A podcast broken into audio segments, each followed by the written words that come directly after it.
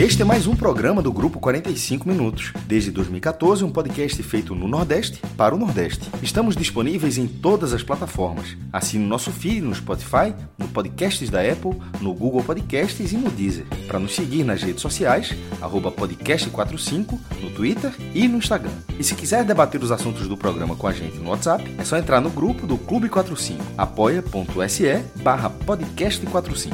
Muito obrigado pela escolha e pela confiança.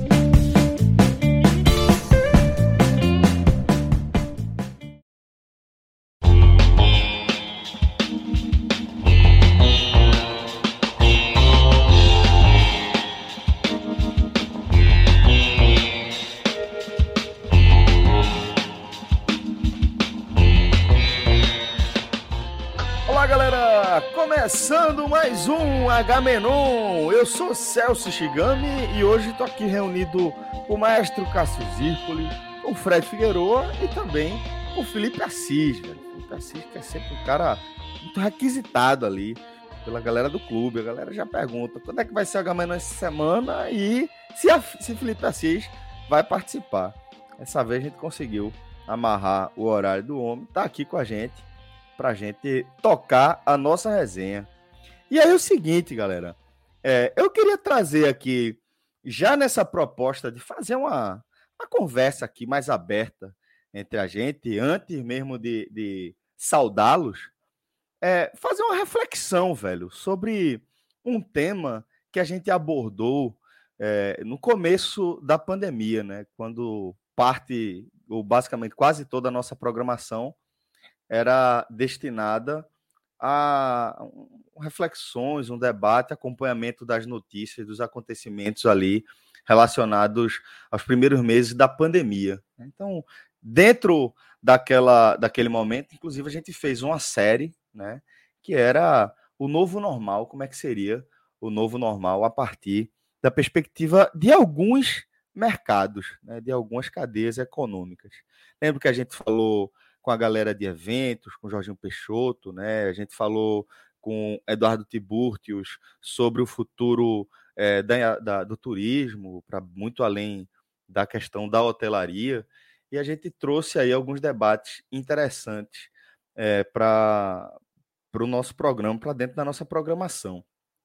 E aí, passado tanto tempo, velho, é, com a gente vivendo definitivamente um momento diferente da pandemia, é, a partir da, da disponibilização né, de vacinas de forma mais massiva, de forma mais pulverizada de todo mundo, a gente vive, sem dúvidas, um novo momento, onde eu diria que o fundamental é a letalidade do vírus que caiu significativamente.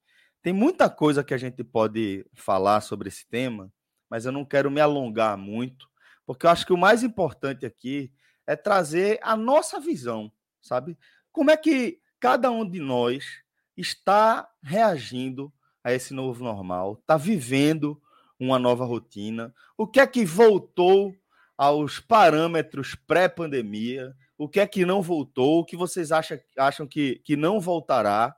Então, é, queria trazer essa temática e trazer essa pergunta para que vocês respondam de forma bem pessoal mesmo. Então, Fred, é, vou começar trazendo você aqui, a sua visão. Queria que você contasse para a gente como é que você está vivendo esse novo normal, o que é que mudou na sua vida é, do que ela era antes da pandemia para o que ela é hoje em dia, companheiro. Celso, essa, esse é um debate interessante, né? Porque a gente falou muito do novo normal e podemos dizer que é uma sensação de que a gente está voltando né, para a normalidade,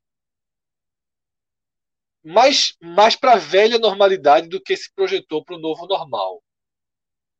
Mas talvez algumas coisas fiquem no meio termo. Uma delas, eu estava num, num, restaurante, acho que nos, aconteceu isso duas vezes na última semana comigo, que eu fui para um restaurante rodízio, né? Não era de peso, mas eram, eram rodízios. E a gente questionou muito né, programas se voltaríamos a ter comida exposta, as filas ali, as pessoas se servindo.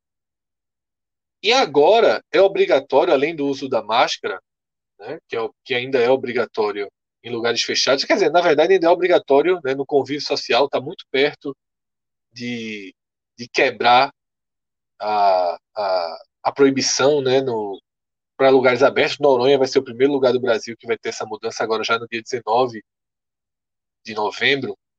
Mas nesses restaurantes agora você precisa usar uma luva, né, na, na mão que tem algum contato ali com, a, com as colheres, com aquilo que vai para a mesa, que vai para o seu prato, e a máscara, além de um sistema, mas eu acho que esse sistema já tinha já tinha sido implantado antes, de uma estrutura que protege mais, né? Fica um vidro que impede né, um, um contato ali, qualquer saliva que sai da boca, né, pingos, gotículas e coisas do tipo.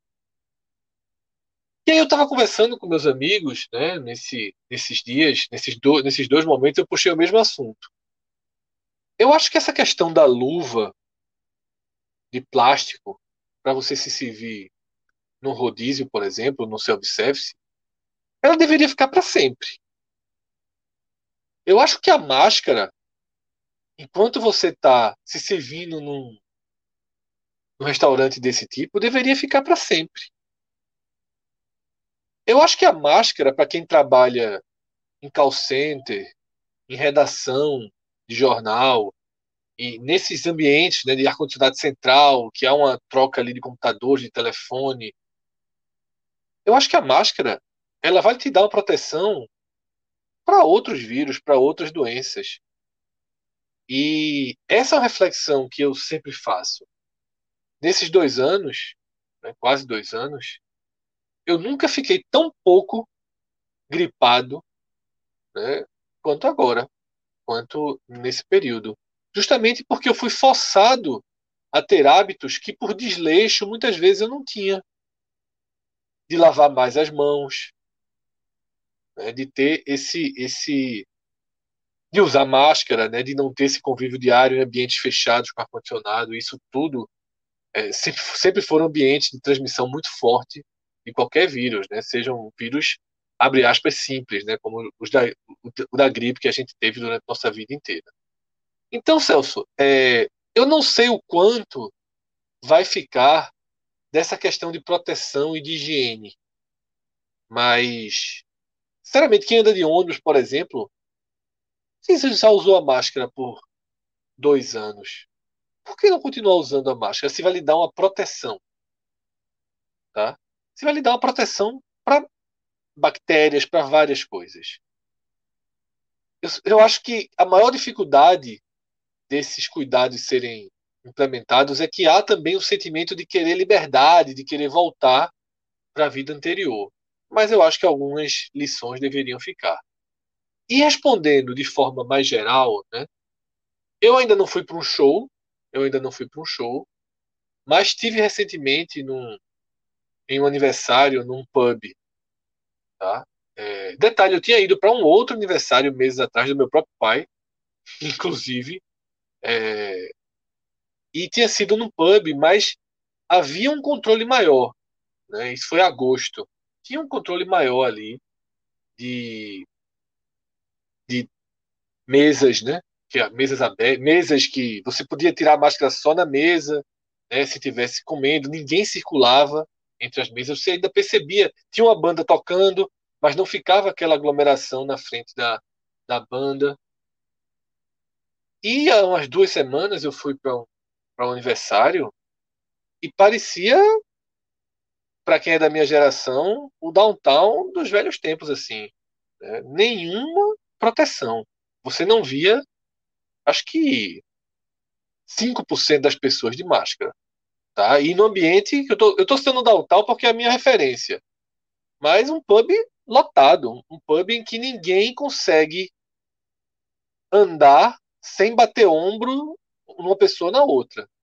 Né? Não, não tem um, um a, a, a, a movimentação é dessa forma, é batendo, é se esfregando, é passando, é se arrastando, como em qualquer pub, né? Você tem uma dificuldade enorme para se locomover. E a sensação inevitável quando eu me deparo com essa cena é tipo, olha, hum, algumas coisas já voltaram para mais absoluta normalidade. E aí a gente viu imagens, isso foi debatido no Agamenon, né, uns shows. É, isso já tem um mês e meio, mais ou menos, né, no Rio Grande do Norte, que já estava liberado, e agora começaram a ser liberados também esses shows é, aqui no Recife. Teatros já estão já estão sendo é, operados com a capacidade máxima. Eu vi em São Paulo um concerto da, da Orquestra Sinfônica com Alcione, né, celebrando a reabertura da Sala São Paulo. E vi imagens também em outras cidades, Porto Alegre. Acho que aqui no Recife ainda não está com 100% da capacidade, os teatros e cinemas. Mas é, eu acho que a gente vai muito mais para o velho normal do que para todo aquele debate do novo normal.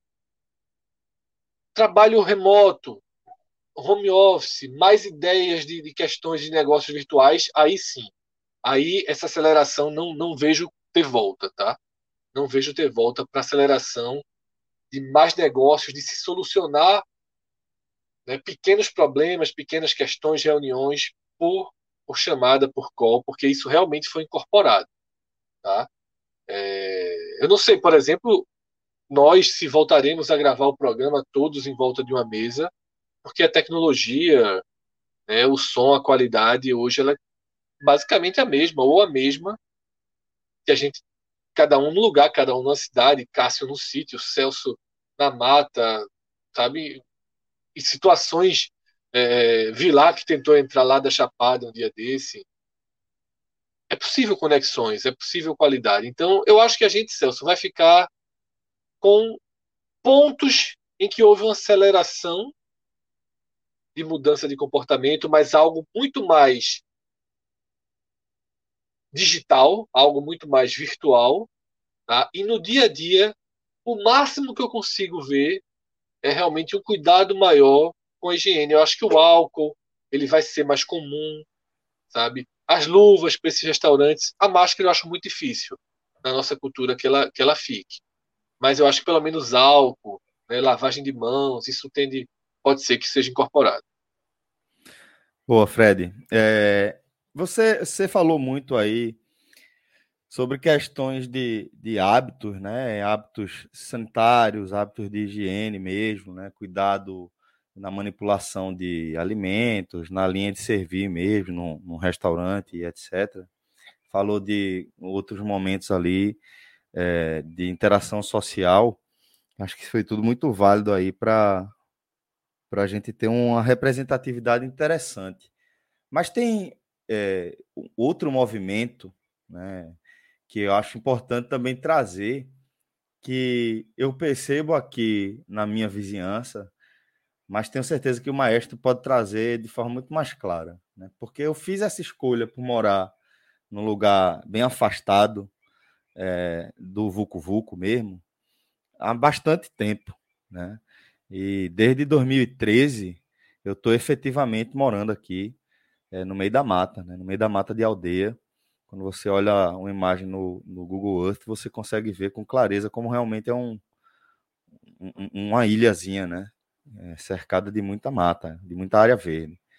É, e o que eu percebi é que, mesmo para os padrões aqui de aldeia, eu moro longe ainda assim, né? Boa parte da movimentação em relação a comércio e serviços gira em torno ali do quilômetro 10. Eu moro ainda no quilômetro 18, né, que já é dentro da mata, como, como eu destaquei, né? Mas eu, eu, dentro da pandemia, num ritmo muito lento, né, eu ainda consegui manter uma, uma ida, umas escapadas para lá. A maioria das coisas eu conseguia fazer pedindo, né? Comida, feira e etc. Mas algumas coisas tinha que realmente ir lá resolver. E eu conseguia perceber, como era mais esporádico, eu conseguia perceber como estava aumentando o número de pessoas que estavam vindo para cá e começava a ver pessoas que eu conhecia é, com, que moravam no Recife começaram primeiro alugando casa aqui, ficando na casa dos pais e depois fazendo uma, uma migração. Então eu percebi que dentro da esteira do que Fred já falou em relação as possibilidades que plataformas de streaming, é, de reuniões, de encontros conseguem oferecer, né? É, eu vi que muita gente fez essa escolha de vir morar num lugar mais distante dessa agitação que boa parte dos nossos ouvintes é, são tão familiarizados ou talvez conheçam somente isso como rotina de vida. E por isso eu queria trazer com esse testemunho breve aqui, trazer o maestro também para essa conversa, para ele falar para a gente que talvez a, a, mudança mais radical de rotina aqui do nosso núcleo tenha sido justamente a de Cássio, né? Cássio eu lembro que ele, que ele sempre brincava, sempre falou, foi do, da, os caras que mais gostam de concreto e pô, tiravam onda, porque eu morava é, no meio do mato tal, e sempre com respeito, claro. E de repente, no meio da pandemia, ele não apenas buscou refúgio é, num sítio na zona rural de Gravatar, como está planejando, né? É, ou diria que não está planejando um retorno.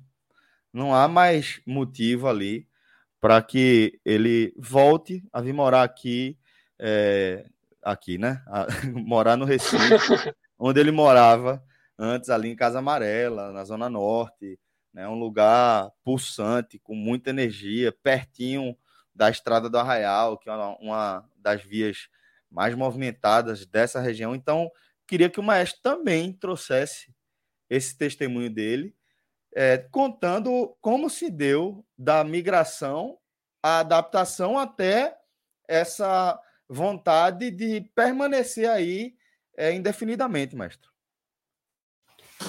Celso, é, a sua descrição, a sua descrição bate muito é, com, com o que eu era, né? Assim, né, nessa pré-pandemia. Quando eu vim para cá, é, março de 2020, foi assim uma decisão até rápida, ó, vai, tá, apertou, não sei o que, a gente tem como fazer lá, testou, vai dar para trabalhar. A internet aqui era de 3 megas. É, a gente ainda não estava fazendo vídeos, né? Lives era gravação. 3 megas, tem gente que tem 200, 300 megas, eu tinha 3 megas. Era, era da, da, casa inteira. E assim, mas era suficiente para trabalhar naquele momento, naquele, naquela proposta. Depois que começar, depois que as lives começaram, ficou um pouco mais difícil, mas ainda assim eu conseguia, que se você buscar os vídeos antigos aí, nas lives minha imagem está ali pixelizada, mas o áudio saindo ok. E recentemente, com o avanço, né? É, chegou internet rápida aqui, enfim, aí eu estava participando em HD, tudinho. Ou seja, realmente, para minha demanda não faltava mais nada. É, e assim, os serviços acontecem, eu, apesar de morar na área rural, Celso, o sítio fica numa área, numa área onde os serviços eles funcionam muito bem na, naquela época bem fechada da pandemia, de basicamente de compras era você pedia e a compra entregava, né? Hoje está indo no mercado, mas na compra entregava, esse sítio ele fica no lugar onde o mercado ainda entregava, porque o, o sítio dos meus pais ele já fica no área e não entrega. É, pai e mãe tinham que ir na época lá comprar. E aqui entregava. Então, assim, tem essa, essa, essa facilidade toda, barulho só de bicho, é, enfim, mais espaço. Né? Apartamento, se, se, você não for um daquele das Torres Gêmeas, um, vídeo que apareceu essa semana, que, que inclusive semana a gente fez, fez, até na semana passada na dúvida se da festa de 50 pessoas, né? Cabe o dobro. A gente estava na dúvida se, se cabia festa de 50 pessoas num apartamento daquele, da pauta da última semana. E curiosamente, durante a semana saiu o vídeo de um apartamento. Cabe o dobro. Cabe o dobro. É, e se, se você não for um morador de um apartamento daquele, você mora num apartamento apertado, né? Assim, é o padrão dos apartamentos aqui do, do Recife e tal. De, de 30 a 80 metros quadrados, acho que a gente abarca quase todo mundo da nossa audiência. É, 30, 40, 50 ali, fica nessa faixa. Cara que tem, veja só, quem mora em 100 metros já está uma condição bem, de 100 metros para cima já está uma condição bem favorável. Os apartamentos são bem menores do que isso, né? Recife. E curioso, embora eles sejam bem menores do que isso, eles continuam tendo dois a três quartos, porque a galera consegue fazer, consegue desenhar de forma impressionante. Ó, Arquitetura bem... e design de interiores, a turma manda bem, velho. É, e consegue botar três quartos num espaço assim inacreditável. E, pô, não se tem mais espaço, tem assim, é, circular, é diferente, pô. É, assim, o cara vai aquietando, vai, vai ficar, o modo de vida vai mudando, então para mim, assim, a, a, a, experiência bem pessoal nesse caso, eu, eu no meu histórico, eu sempre me adaptei muito fácil a essas situações, sabe, sabe Celso? Assim, ah, vai para casa tal, beleza, vai para lugar tal, beleza. Assim, sempre, nunca tive tanta dificuldade, não. E aqui, muito menos. Aí, nesse momento, aí, aos pouquinhos, eu demorei muito para voltar no meu apartamento, nesse período. É, inclusive, história, a história do Inhame, né? é, às vezes que eu falei. Lá, que, é, é, exatamente essa que eu falei. Inclusive, tinha um Inhame que tudo. ficou lá. Ele, meu irmão, guerreiro. Virou uma raiz, virou uma raiz de um metro e meio, foi dando volta na cadeira. Já, assim, meu irmão, foi tão guerreiro que a gente pegou ele e plantou aqui. Porque esse, esse merece viver, pô. É assim, lutou muito, meu irmão. Porque a gente esqueceu lá, tá ligado? Aí foi, virou uma planta. Aí tá plantado em algum canto aqui hoje. É, então, nesse tempo todo que voltou para lá, aí foi poucas vezes. Eu só fui, voltei a dormir no, no, apartamento esse ano e recentemente. E aí já não. Pode até ser que eu volte a me acostumar, mas eu não me senti em casa mais do que eu estava me sentindo aqui. É foda. No, na minha casa, eu acabei me sentindo menos em casa do que nas vezes que eu estava aqui. Aí, enfim, mas enfim, pode ser uma adaptação também, pode ser que seja uma, uma volta, é, voltar para trabalhar e tudo mais, isso vai, pode eventualmente acontecer, mas nessa mudança forçada eu acabei gostando de ficar aqui e nessa situação, toda vez que o Fred fala, Fred, ele tem muito, pode ver pelos exemplos que ele fala, festa do aniversário, bar, restaurante, eu não tive nenhuma experiência dessa.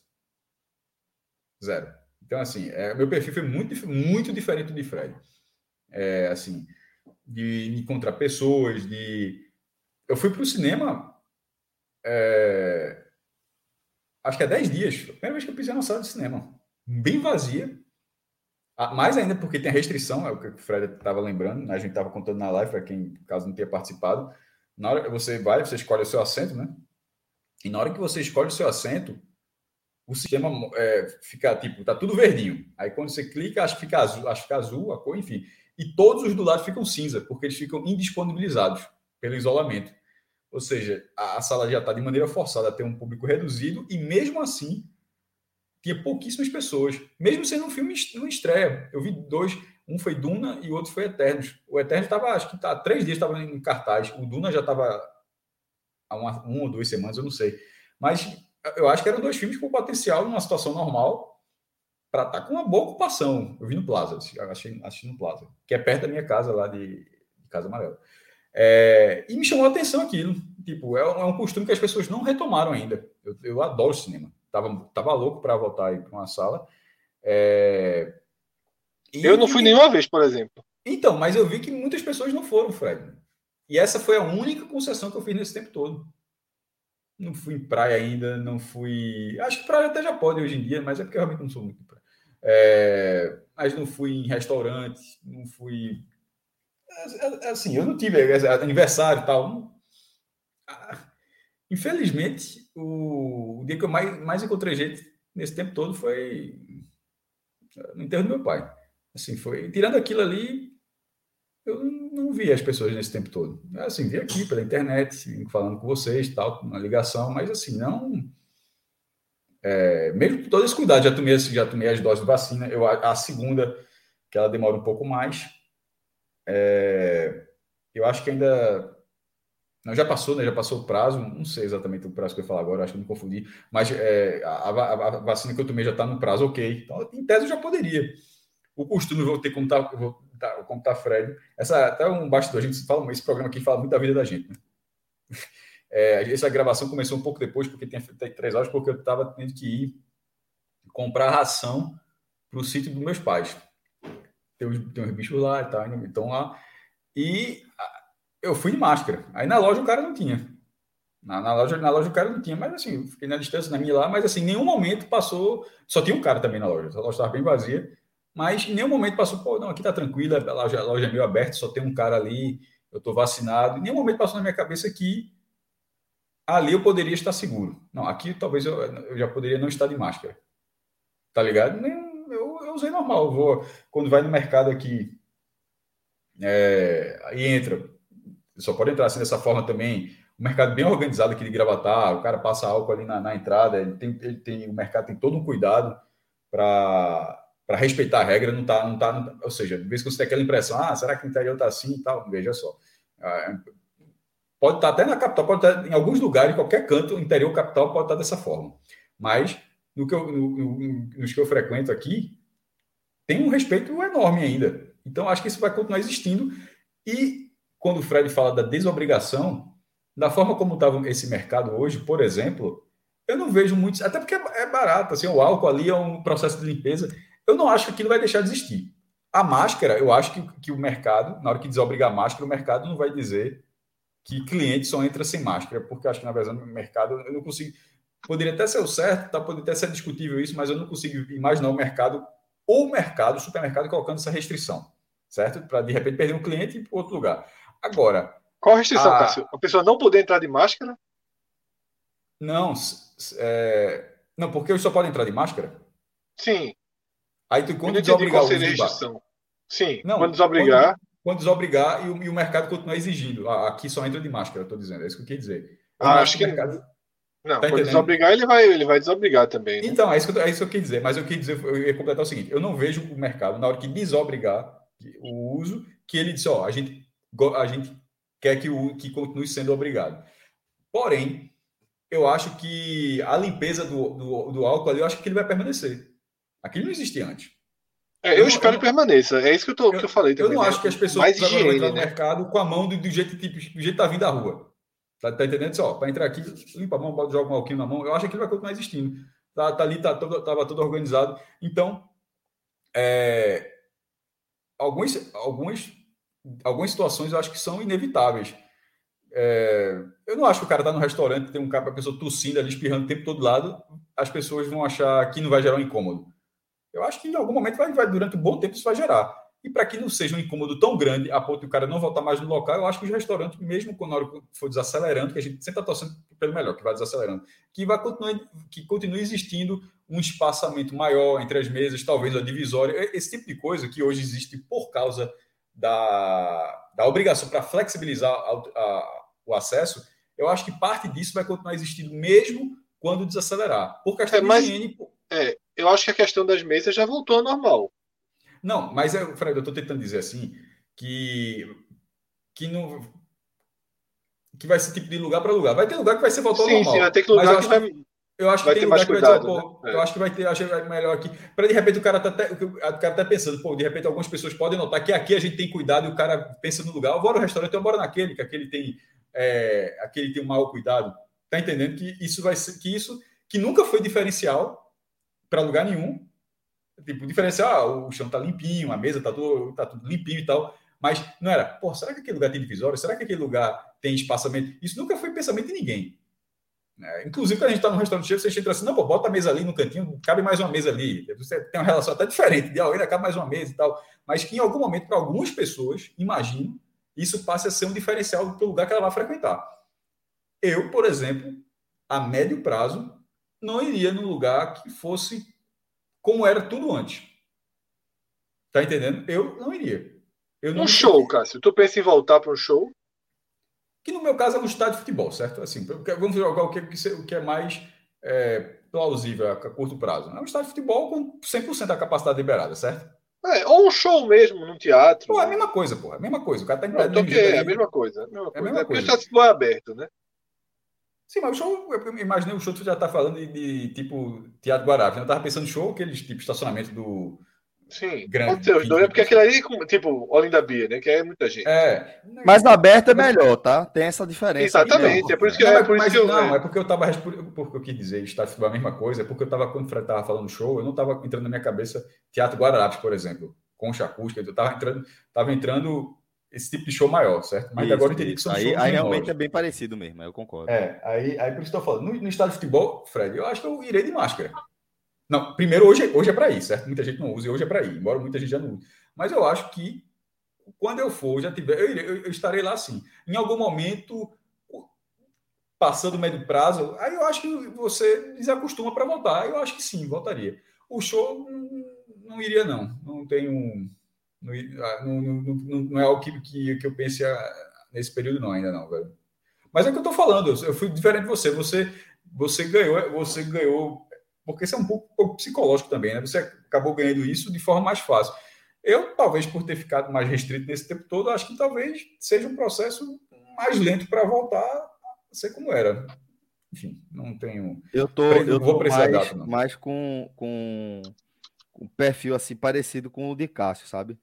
É, Última eu... coisa, só que eu falar. Eu acho que eu nunca vou deixar de ter um álcool em gel dentro do carro. Tá entendendo assim? Isso eu acho, isso eu incorporei para mim. É, eu odeio álcool em gel. Eu, eu, eu, fiquei com outro agora. Pode ser álcool em gel, pode ser então aquele paninho umedecido também. Não, o, o, álcool, o álcool eu odeio álcool em gel. Agora, o bom disso foi que popularizou o outro álcool, né? Porque álcool em gel é muito é, chato. É 70%, aquele líquido mesmo. É, né? Exatamente. Não, é, pô, vocês. Fred, de vez em quando pega pela palavra, pô, qualquer coisa de higiene. Pô. Não, eu sei, eu sei, eu tô dizendo você não, tô aproveitando que, tipo, pra dizer isso, só que eu odeio álcool em gel. Eu odeio álcool em gel. Sempre odiei. É, eu acho nojento. Um negócio melequeiro, melecante na mão. Eu gosto do álcoolzinho líquido. Não fica melequento, não, porra. Em um segundo. Oxe, Oxe não. Não fica não, porra. Em um segundo já é, é que nem. É que, é nem depois, espuma, depois ele fica é meio escorregadio. Se você molhar, ele barreira, porra. escorregadio, né? O cara bota a espuma da barreira ali, dois segundos depois que vai embora, porra. Eu tô ligado. Deixa, deixa eu trazer também. É, eu tenho algumas observações ainda para fazer, mas antes de fazer as minhas observações, que eu vou trazer vocês para o debate mais uma vez a partir delas, eu queria conversar com um cara que é, tem outra visão que ele pode passar para a gente, é a visão de um cara de outra geração, né, que viveu outro mundo, ainda diferente do que a gente viveu. Então, Felipe Assis, companheiro, bom ter você por aqui com a gente, velho. Rapaz, saudações, que coisa boa estar aqui com vocês, né? Queria dizer que, é, primeiro agradecer, segundo você mesmo disse, companheiro, que de vez em quando vem um ou outro ali e fica pedindo para participar da Gamenon, que bom que a turma não descobriu que, que entendeu, isso é um acordo, eu digo, ó, oh, pede lá para a turma, né, para botar na Gamenon, não sei o que, a turma não percebeu isso ainda, então o pessoal continue fazendo isso, que a turma aqui não percebeu, tá tudo certo. Um abraço a todo mundo, Queria mandar um abraço especial, rapaz, para Daniel Campelo, um amigo meu, parceiraço aqui de tu, do, do Grupo 45 Minutos, consome Porra, absolutamente parceiro, é professor, aqui. né? Abs é, professor. Ele consome absolutamente todo o produto que é feito aqui. Mas, assim, eu acho que ele tem um carinho muito especial pelo Agamenon. Pelo que eu saiba, viu? Aí, inclusive com você. Pois é, eu ia tocar nesse assunto. Eu ia tocar nesse assunto. Tomei uma com ele, inclusive, é, esse, nesse fim de semana. É, e o bicho não tem limite, não, meu amigo não tem limite, não, vá por mim. Então, companheiro, um abraço, viu? E aí, assim, sobre essa, essa discussão toda, eu estava aqui me coçando para falar, mas esperando, né, a hora, para não, não ia ser mal educado de entrar aqui enquanto né, interrompendo ninguém. Mas assim, vocês estão de brincadeira, não é possível um negócio desse, não. Me diga uma coisa, vocês acreditam que, eu não estou falando daqui a um mês, nem seis meses, não, certo? Vocês acreditam que daqui a cinco anos um self-service ali no, no, no, num barzinho bem popular de água fria, ali no, no mercado do Cordeiro, não sei das coisas, a pessoa vai estar de, de, máscara na entrada. Vai não, meu amigo. É óbvio que não vai. Vai não, vai não. Não vai não. Olha, se tiver, se tiver essa pessoa daqui a cinco anos lá com a máscarazinha na entrada, coisa e tal, bom dia, cidadão, o senhor quer... Olha, eu quero que o país seja governado por Bolsonaro e a família de Bolsonaro por resto da vida. Daqui a 5 trilhões de anos, tem um parente de Bolsonaro comandando o país. E se brincar no mundo todo. Pronto, ramificações. Eu aqui tem um primo distante, está na Inglaterra, aí o sobrinho está ali na, na, na, França, e aí pronto. E é o mundo todo, na China, a bexiga toda. Não vai, pô. Não vai. Entendeu? Aí, embora. Não vai, não. Eu, o, que, o que veio para ficar, e aí realmente veio para ficar. Agora pode, ir, pode ir, é, pode ir lentamente, viu, Felipe? Veja só. É, então, você deu um exemplo né, num self-service extremamente popular de água fria. Não foi esse o exemplo? Isso. Um sem balança desse que a gente vê muito, né? De fato, de fato, eu, eu não, não. Se eu tivesse fazer uma aposta, eu não apostaria. Eu apostaria que nem hoje já, já não estão mais usando máscara, né? E nem a luvinha. Mas eu acho que algumas, algumas algumas mudanças elas, elas se dão lentamente. E pode acontecer. Sabe? Pode acontecer. Pode acontecer. Mas pode, de fato, se começar acontecendo, é. tem uma tendência que comece em lugares Veja. mais caros, que possam fornecer a máscara para a pessoa usar e jogar fora assim que passar, que possam fornecer a luva, né? Não sei, Felipe, não sei. Vejo uma pequena chance, tá? Eu da luva, pelo menos. Fred, a luva, pelo menos, bem. eu vejo uma pequena chance. Chance zero. Veja, as pizzarias, Olha, as pizzarias dão luva, antigamente não davam. As pizzarias Sim. dão luva. As pizzarias dão luva para não, não, não consumir o prato. Para você não, não, não para você não é, sujar sua é, mão. Para você não, não sujar sua mão. Coisa nenhuma. Sim, conversa. Olha, veja bem. E outra coisa, isso já existia antes da pandemia, certo? Não, já sim, então, mas com essa dizer, proposta. Então, é isso que eu falei, mas é a mudança do é a mudança do conceito, pô. Antigamente você, pô, a pizza, aquela a Mr. Pizza, velho, lhe dava aquela fatia ali no guardanapo, você se fundia óleo na camisa, óleo na boca, óleo por todo canto. Hoje é uma luvinha. Tá? É porque é o que eu tô falando, não tô falando de pandemia, tô falando de uma mudança ali na higiene, só isso. É, eu, eu, eu, não, eu não consigo, não. Veja, e, embora que eu concordo com você, eu concordo com você que o certo, né, assim, o ideal é você entrar na agência bancária e tá todo mundo ali usando máscara, no ambiente fechado, eu concordo com isso. O que eu digo é que eu não consigo visualizar certas coisas. Não consigo. Daqui a algum tempo, quando não, quando a pandemia, Covid-19, for, for, assim, foram, foram em termos de um passado já, já, já distante, uma coisa que a gente viveu e não, não vive mais, porque a gente ainda convive, né? Como a pandemia não acabou. Mas quando não, quando tiver acabado de fato, eu não consigo visualizar certas coisas. Um, um litro de, dois litros de desinfetante, se não for um, excelente desinfetante, elas custam cinco reais. Né? E agora, com o álcool 70 está é, popular, porque era mais caro. E outra coisa, viu? Concordo com o Fred, fica melequente sem álcool gel. Eu trabalho com álcool 70, fica um dentro do carro, eu tenho um, um, um, um spray dentro do carro, tem um spray dentro da, da gaveta, entendeu? Lá do, do jornal, e tem, enfim, fica melequente sim, viu? Fica, eu também acho. Eu também acho que fica. Eu entendi o que o mestre falou, que realmente seca rápido. E você Olha perde a sensação de melequente, mas depois Fred... você for molhar, né? Olha, eu concordar com o Fred dá um trabalho. Eu penso é. dez vezes assim: vou concordar ou não vou? Vou ou não vou? Aí, fui.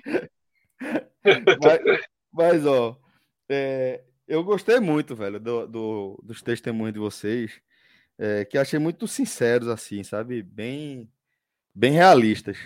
É, e eu queria só fazer é, é, algumas observações também desse momento que a gente está vivendo, né? Porque é, como o Felipe lembrou agora há pouco, a gente ainda está na pandemia. Isso ainda não passou, né? É preciso entender que, que o que o Brasil está fazendo em relação à campanha de vacinação, a capacidade de, de chegar é, a, a, todas as populações que precisam chegar, né? É, o SUS é um negócio realmente brilhante nesse aspecto. Tem muitas coisas para melhorar, como a gente sempre fala, mas realmente é uma conquista, é, talvez a principal conquista da nossa redemocratização. Né? E apesar do sucesso se traduzir aí no que realmente é o mais importante, que é salvar vidas, né? É, é, ele, as vacinas elas não foram projetadas enquanto política pública, né, como algo que vai impedir a circulação do vírus. Ele impede que você desenvolva os quadros mais graves.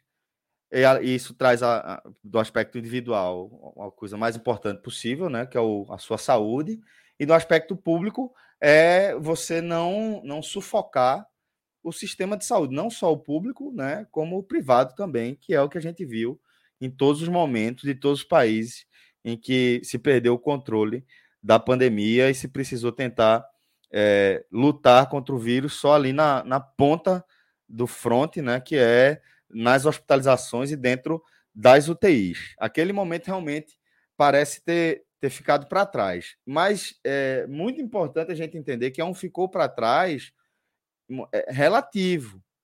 Porque enquanto o vírus está circulando, como ele está circulando, ele pode é, saltar para uma variedade que seja mais resistente ou mesmo resistente as tecnologias de vacina que a gente tem. E aí a gente ficaria descoberto justamente desse aspecto mais importante, que é a proteção que as vacinas trazem para a nossa saúde.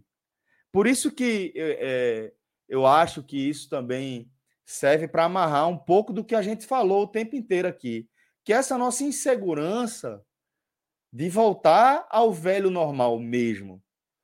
Porque, é, como o Fred falou, acho que essa transição, se ocorrer, ela vai ocorrer de forma muito gradual. Mas é, não me espantaria que a gente voltasse a ter uma mentalidade mais preocupada com os efeitos da pandemia, pelo que a gente está vendo no resto do mundo de novo. Né? O aumento substancial aí de casos. As, é, Assisti ontem. Holanda e Noruega com estádio vazio. Exatamente. Então, assim, o que a gente está vivendo hoje é, é, é, é um intervalo ali de picos ainda, onde neste momento temos no mercado algumas, uma série de vacinas que oferecem proteção às variedades do vírus que estão circulando no momento, né? E aí a gente vai focar sempre nas, nas dominantes que são as que têm melhor é, facilidade para é, é, contaminar os seus usuários e os, os, os, as pessoas, né, os indivíduos, e, e se manter nesse, nesse ciclo. Né? Então, assim, a qualquer momento pode surgir uma variável que vai nos deixar descobertos.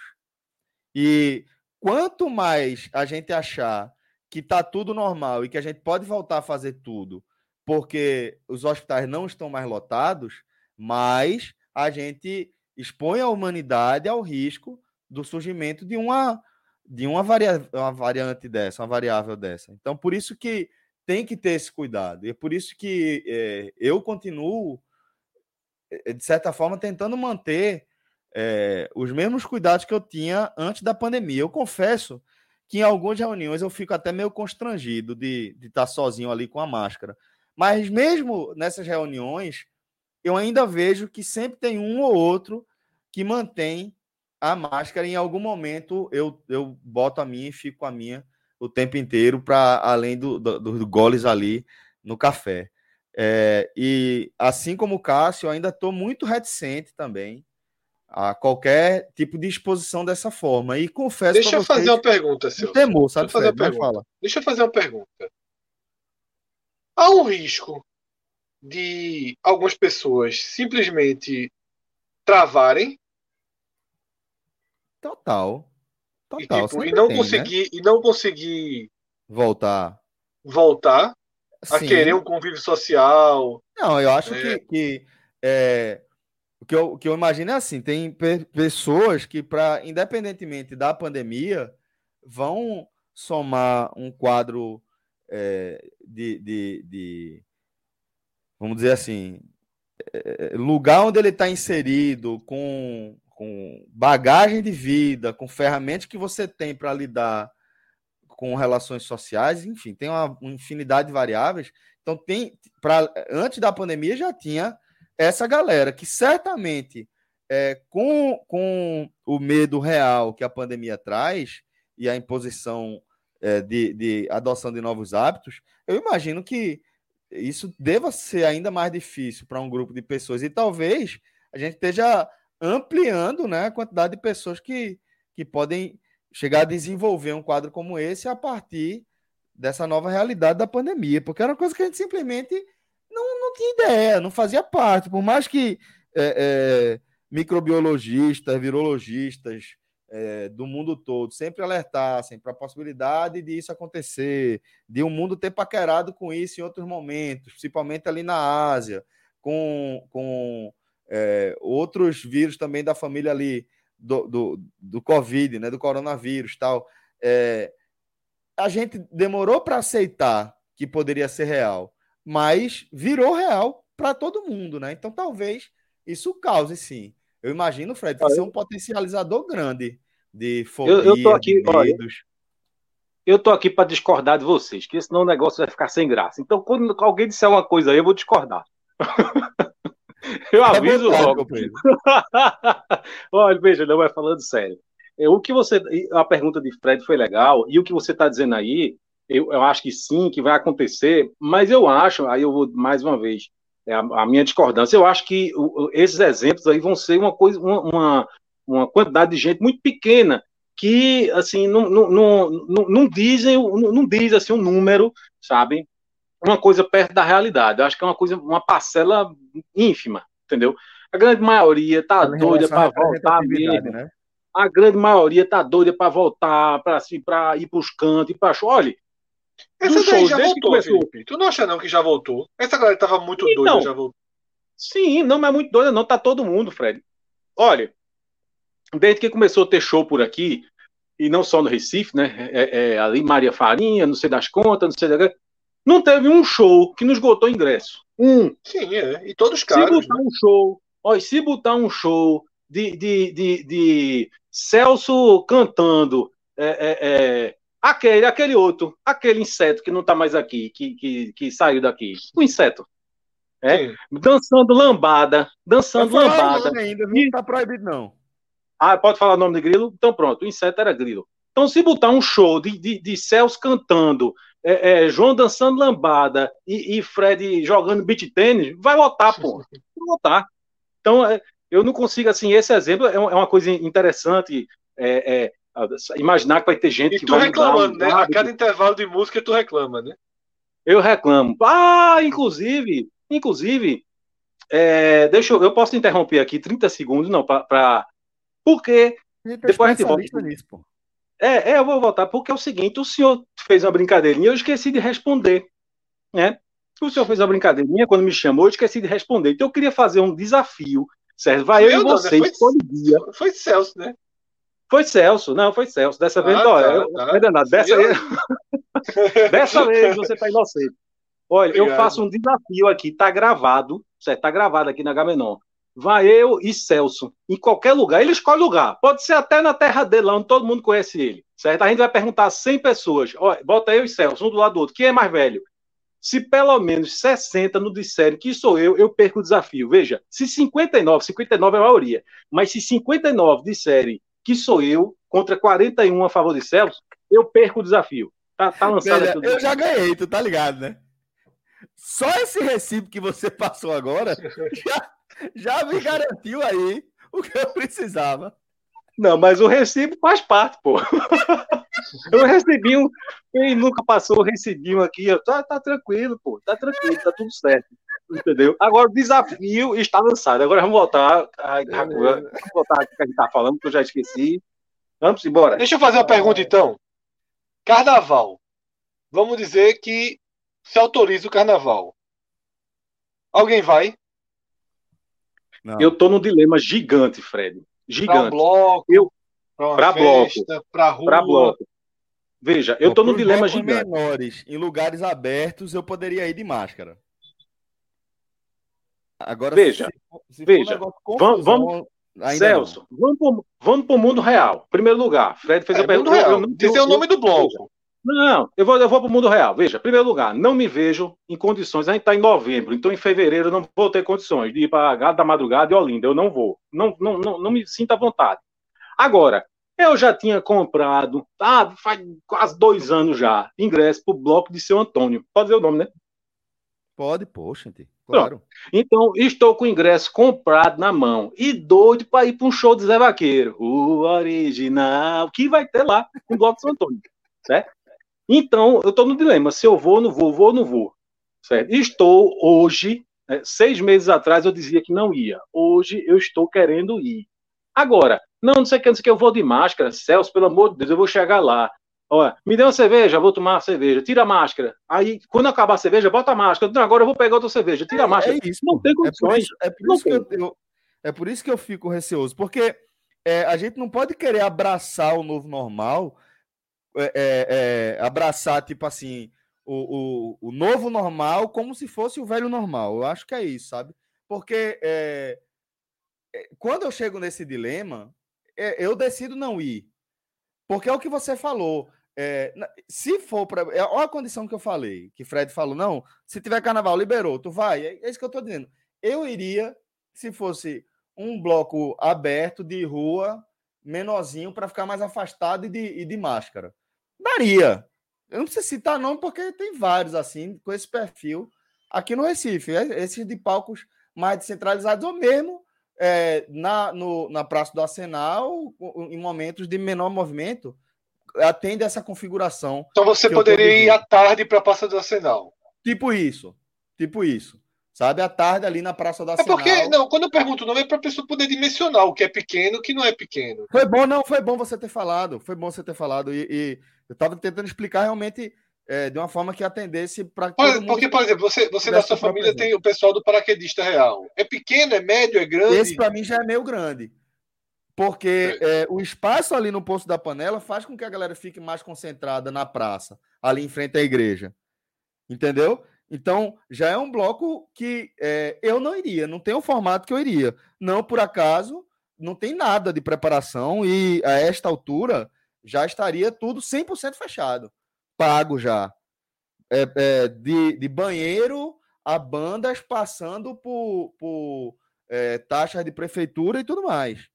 Então, é, é uma configuração que eu acho que ela ainda é inapropriada, continua não estando liberada, até onde eu saiba, até onde eu entenda.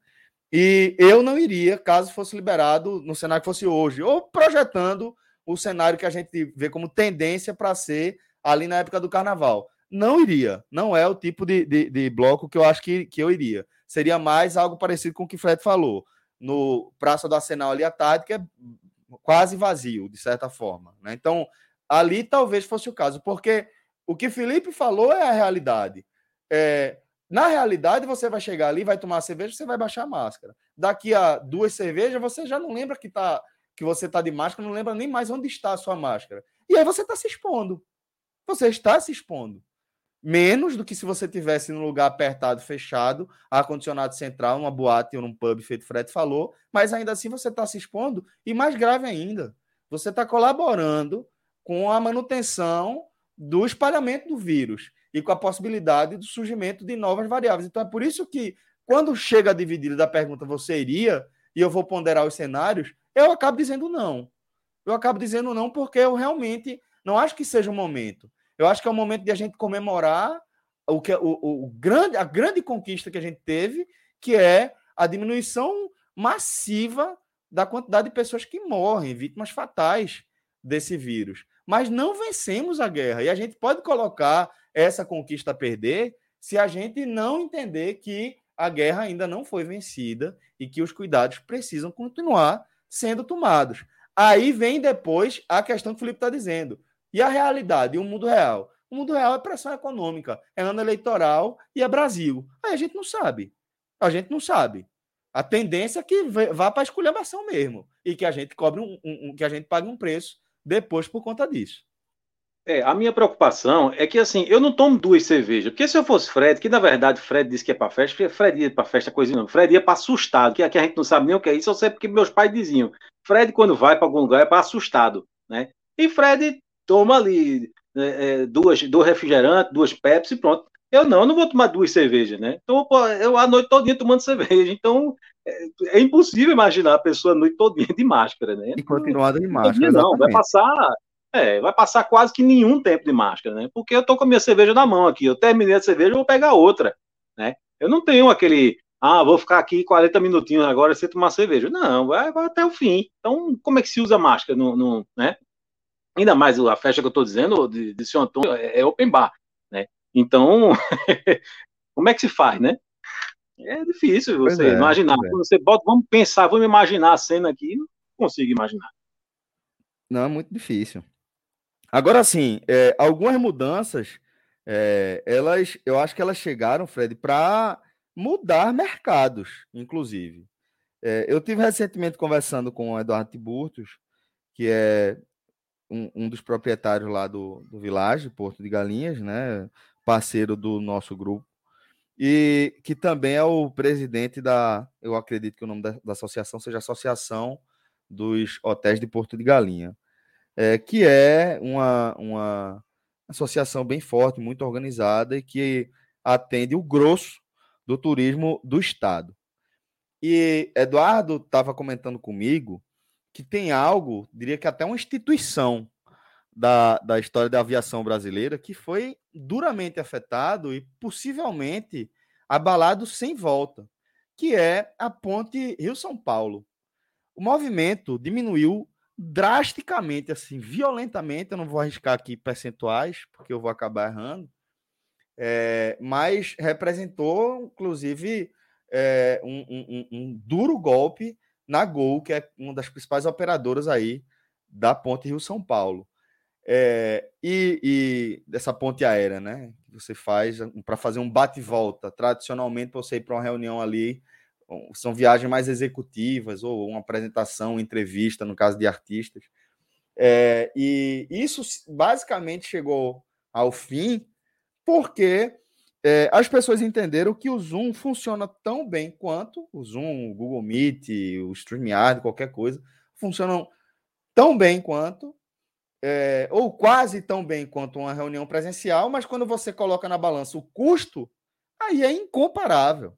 Incomparável, não só custo monetário, de passagem e etc., é, mas é, o custo de tempo fundamentalmente, que é você simplesmente. Vai ser onde? Vai ser agora? Beleza. Ah, clicou no link e você começa a se reunir. Então, eu imagino que esse, essas mudanças, talvez, Fred, elas, elas sejam permanentes. Eu não acho que é, quando as pessoas pararem, sei lá, quando a gente estiver num, num momento diferente da pandemia, as pessoas vão voltar a topar. Não, vou ali gastar um dia inteiro ou metade do dia para ir numa reunião ali no estado vizinho e voltar. Sabe? Eu acho que. que é, Tempo exemplo... e dinheiro, né? Tempo e Oi? dinheiro. Tempo e dinheiro. Tempo e dinheiro. Por isso que eu falei, tem um impacto orçamentário, é. mas tem uma economia de tempo que é violenta. Isso é que eu falei, tipo, gastar algum te... alguns, algumas horas e alguns reais, não aí do estado vizinho, né? Exatamente. Exatamente. Então, eu acho que é, a gente vai ver alguns exemplos assim a partir do, de uma eventual retomada, sabe? Acho que isso aí vai, vai ficar, para além do exemplo do, dos restaurantes que vocês deram. Bom, é, é isso. É Eu isso, acho né? que, é, que a sociedade está caminhando em velocidades diferentes, por caminhos diferentes, tá? e mais caminha mais pro velho do que pro novo. Eu diria que hoje eu vejo caminhando mais pro que realmente já era. Não, Fred, eu falei, quando eu falei naquela hora, eu concordo com você. Eu falei naquela hora, foram de exemplos. Eu acho que, tipo, não, entendi, a, a, é. a, não, não, mas eu, eu sei que nem, nem, nem falo você, né? Só complementando. Na maioria, se fosse, na maioria, eu acho que a maioria vai ser pelo velho, como você está dizendo. E eu, é, infelizmente, porque lá no começo a gente tinha, a gente até debateu algumas vezes, como é que vai ficar o mundo depois disso? Lembro lá no começo, os primeiros, quando o Agamenon estava, futebol tinha parado, e o Agamenon estava sendo quase diário, né? Era diário ou a cada dois dias. Enfim, diário, no diário, ritmo, diário, No ritmo enorme, e não tinha, porque não tinha esporte, é, não tinha futebol, nem novidade, nem nada, e a gente tratando como é que vai ser, como é que vai ser a sociedade depois disso, e eu imaginava algo melhor. A volta do futebol mostrou que não vai ser assim. Porra, os caras do Grêmio estavam destruindo o VAR, estavam avacalhando assim, dois jogos assim. É, é, ontem, Atlético Mineiro, Atlético Paranaense, cacete na arquibancada, teve briga de torcedor, assim, nada diferente do que era antes. É turma, quem, quem, era, quem é de briga tava com saudade da briga, né? É, é a saudade diferente, a saudade perfeito, perfeito. Então, assim, coisas tem coisas que não mudaram, não houve aquela. Que, é, talvez tenha sido até você que falou que a volta seria um dia muito bonito. Não houve essa volta. Não, não houve esse dia muito bonito. Ou, pelo menos, é, não assim, houve, não. Até porque não houve o dia, né? Pode, é, Aqui no Brasil. Talvez o Corinthians, porque foi o primeiro a jogar com 100%, jogou com 40 mil pessoas lá, estava jogando público bem menores, e acabou até ganhando o jogo, né? Gol 50 minutos. Talvez tenha sido para o público corintiano, talvez tenha sido legal, mas não houve, não, não houve para o Brasil. Ou seja, pontualmente sim, mas não houve de uma forma geral essa volta. Até porque a volta ela também ela, ela, ela foi sendo aos poucos, né? É, é exatamente. Eu acho que isso é, tudo foi tudo foi não foi, do, não foi de 0 a 100. É... Eu acho que cada, cada artista, por exemplo, no seu show, ele celebra a sua volta, né? Mas não há o grande evento da volta, né? Mas cada artista no seu primeiro show faz essa celebração. E agora todos estão fazendo. Acho que todos os artistas voltaram para a estrada. Eu acho que não tem mais nenhum. Não tenha retomado aí a, a, a turnê, não. Eu acho que todos já, já voltaram. Principalmente, Fred, porque era também uma categoria que ficou muito, muito amíngua, né? É, a galera, quase todo mundo ali dependia de evento, assim, do que fazia no evento, e que simplesmente parou de ter. Não, é a cadeia mais afetada de todas, foi a de eventos, né? Quem fazia show, quem vive de, da E detalhe, o artista, os grandes, os que levam públicos, né? Os que levam um grande público, eles sobreviveram. Mas aí o hold, né, o iluminador, o produtor, o cara do som, esses, meu amigo, estão voltando a ver a cor do dinheiro agora. Exatamente, exatamente. Essa galera aí penou demais, penou demais, demais, demais. E, Via de regra, uma galera que não tinha reservas e, e que é, a, a- área simplesmente sumiu do dia para a noite, né? Então, realmente Isso. agora que tá voltando. Mas, Fred, eu acho que, que assim dá pra gente dar por encerrado aqui o nosso tema de abertura, para a gente poder girar a nossa pauta e debater outros temas que é, chamaram a atenção da galera aí ao longo dos últimos dias.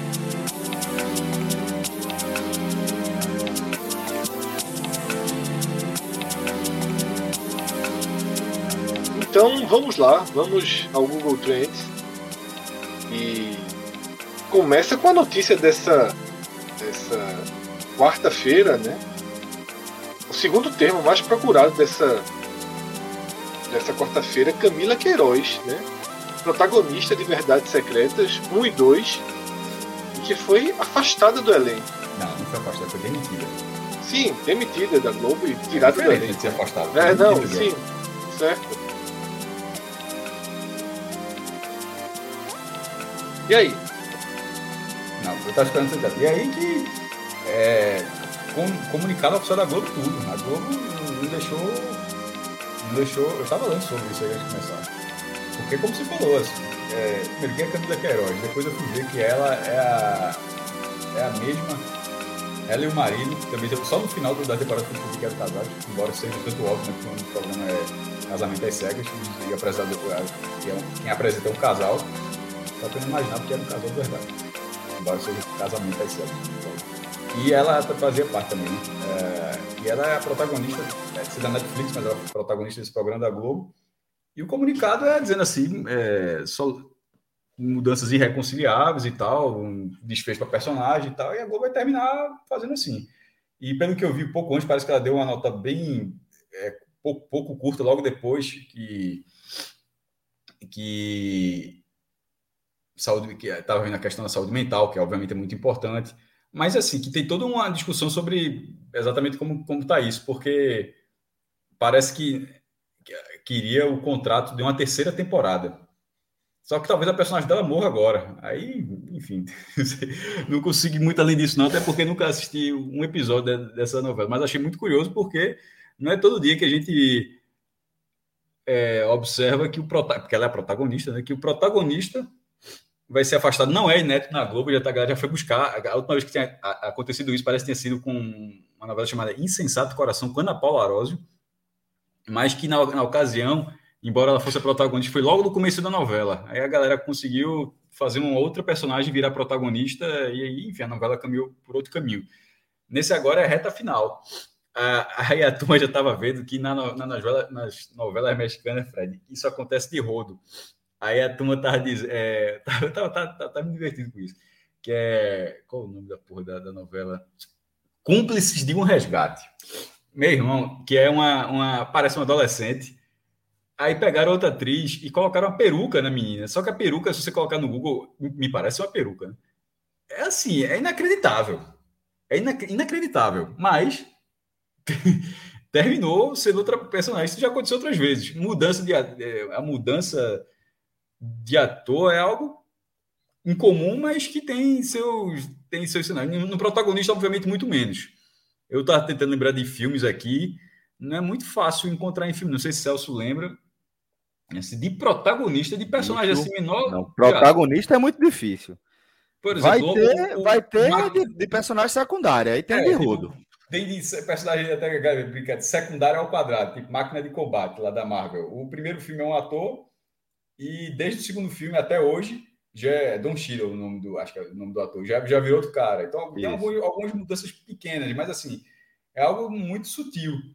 E eu não tô, não tô conseguindo lembrar de algum filme que isso tenha acontecido. Ah, vai é. ter agora, Matrix Resurrections, é, que chega em dezembro. Morfeu é um outro ator. Mas o filme talvez explique isso. E no próprio Matrix original, a, o oráculo isso. Mudou, mas porque a atriz faleceu. Do 2 pro 3, né? É, a, a, que é o oráculo dentro da Matrix, tem uma personagem chamada a, a Oráculo, é uma mulher, uma figura feminina, né, melhor dizendo, porque é todo mundo é digital ali, então dentro da Matrix, uma, mas uma figura feminina e faleceu a atriz. Aí, aí teve essa mudança e como a personagem dela era bem importante, em uma frase resolveram isso.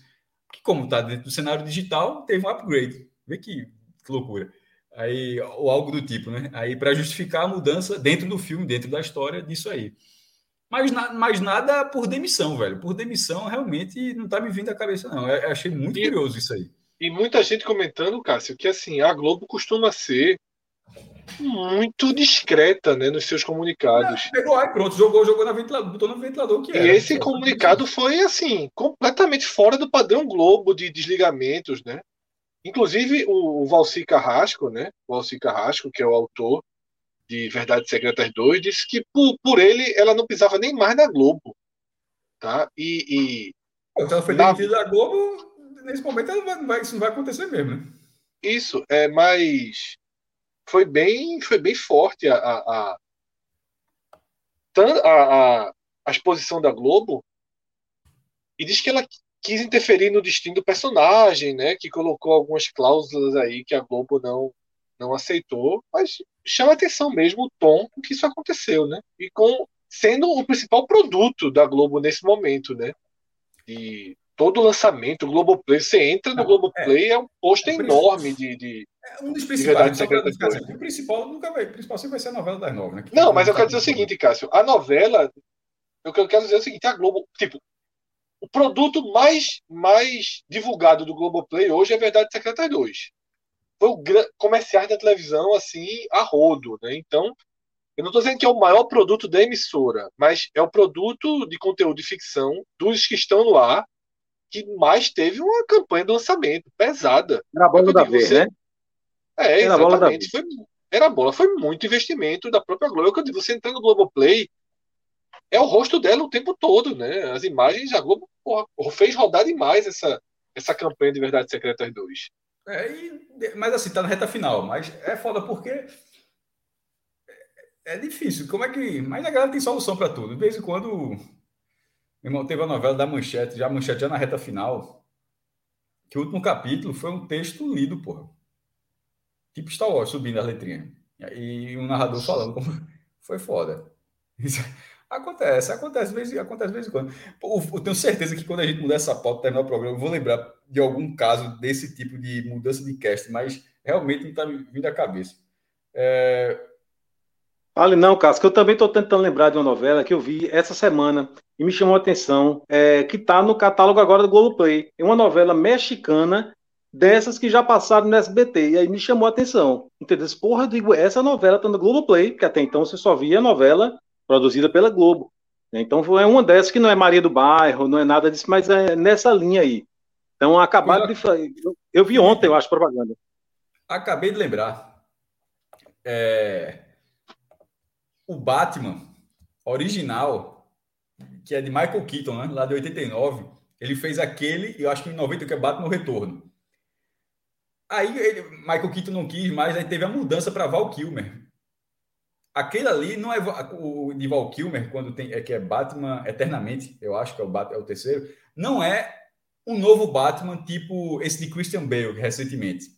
Tipo, o de Robert Pattinson, que já vai chegar, já é um outro universo. Aquele de Christian Bale já é um outro universo. Mas o de Val Kilmer era o mesmo Batman de Michael Keaton.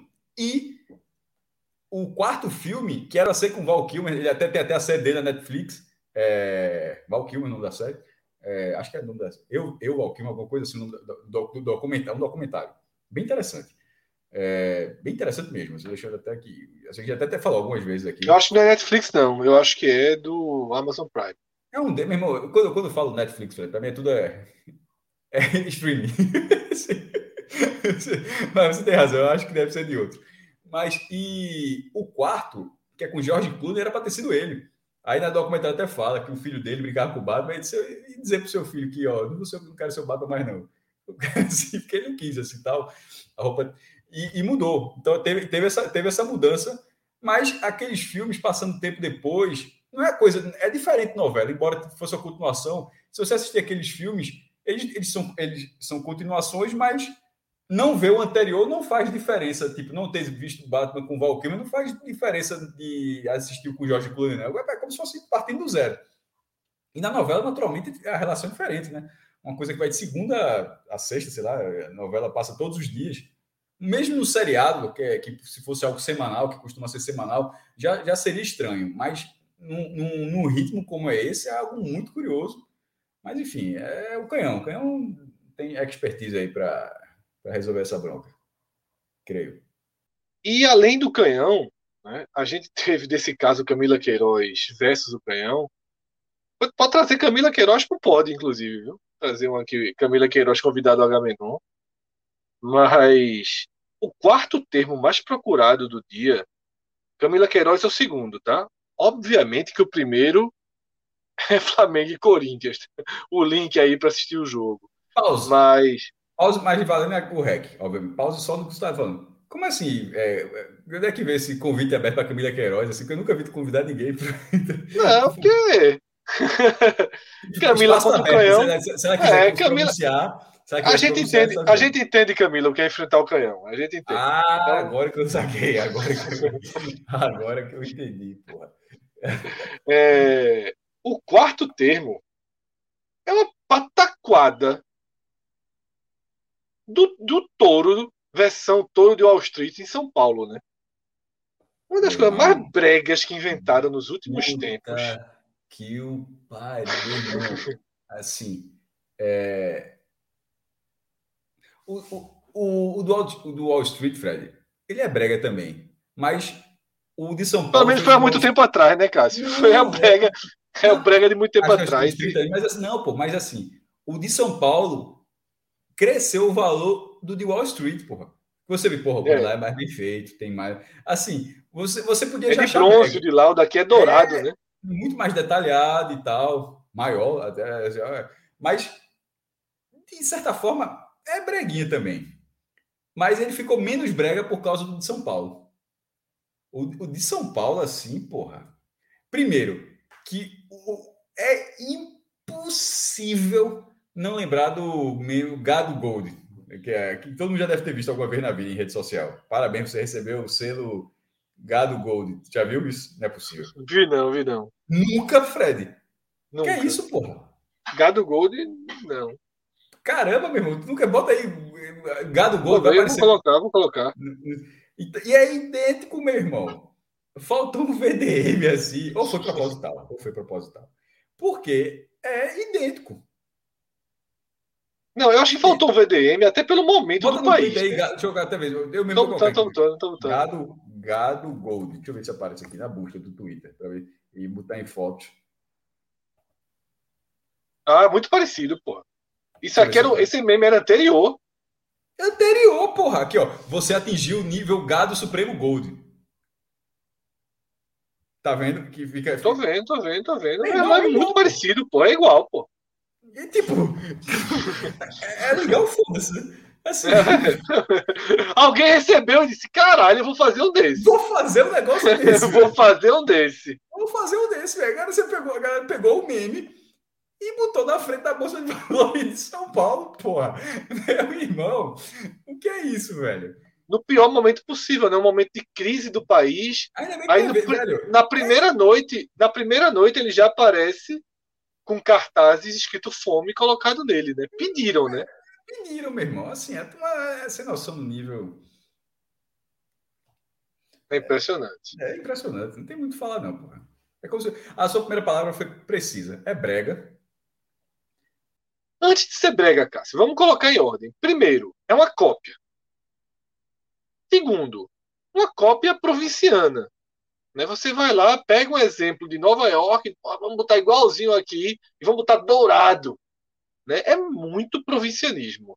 Né? Brega, brega, e no pior momento possível para se fazer qualquer comunicação que, que demonstre pujança financeira, poderio financeiro. Né? Então, é uma obrinha daquelas que tem tudo para dar errado, né?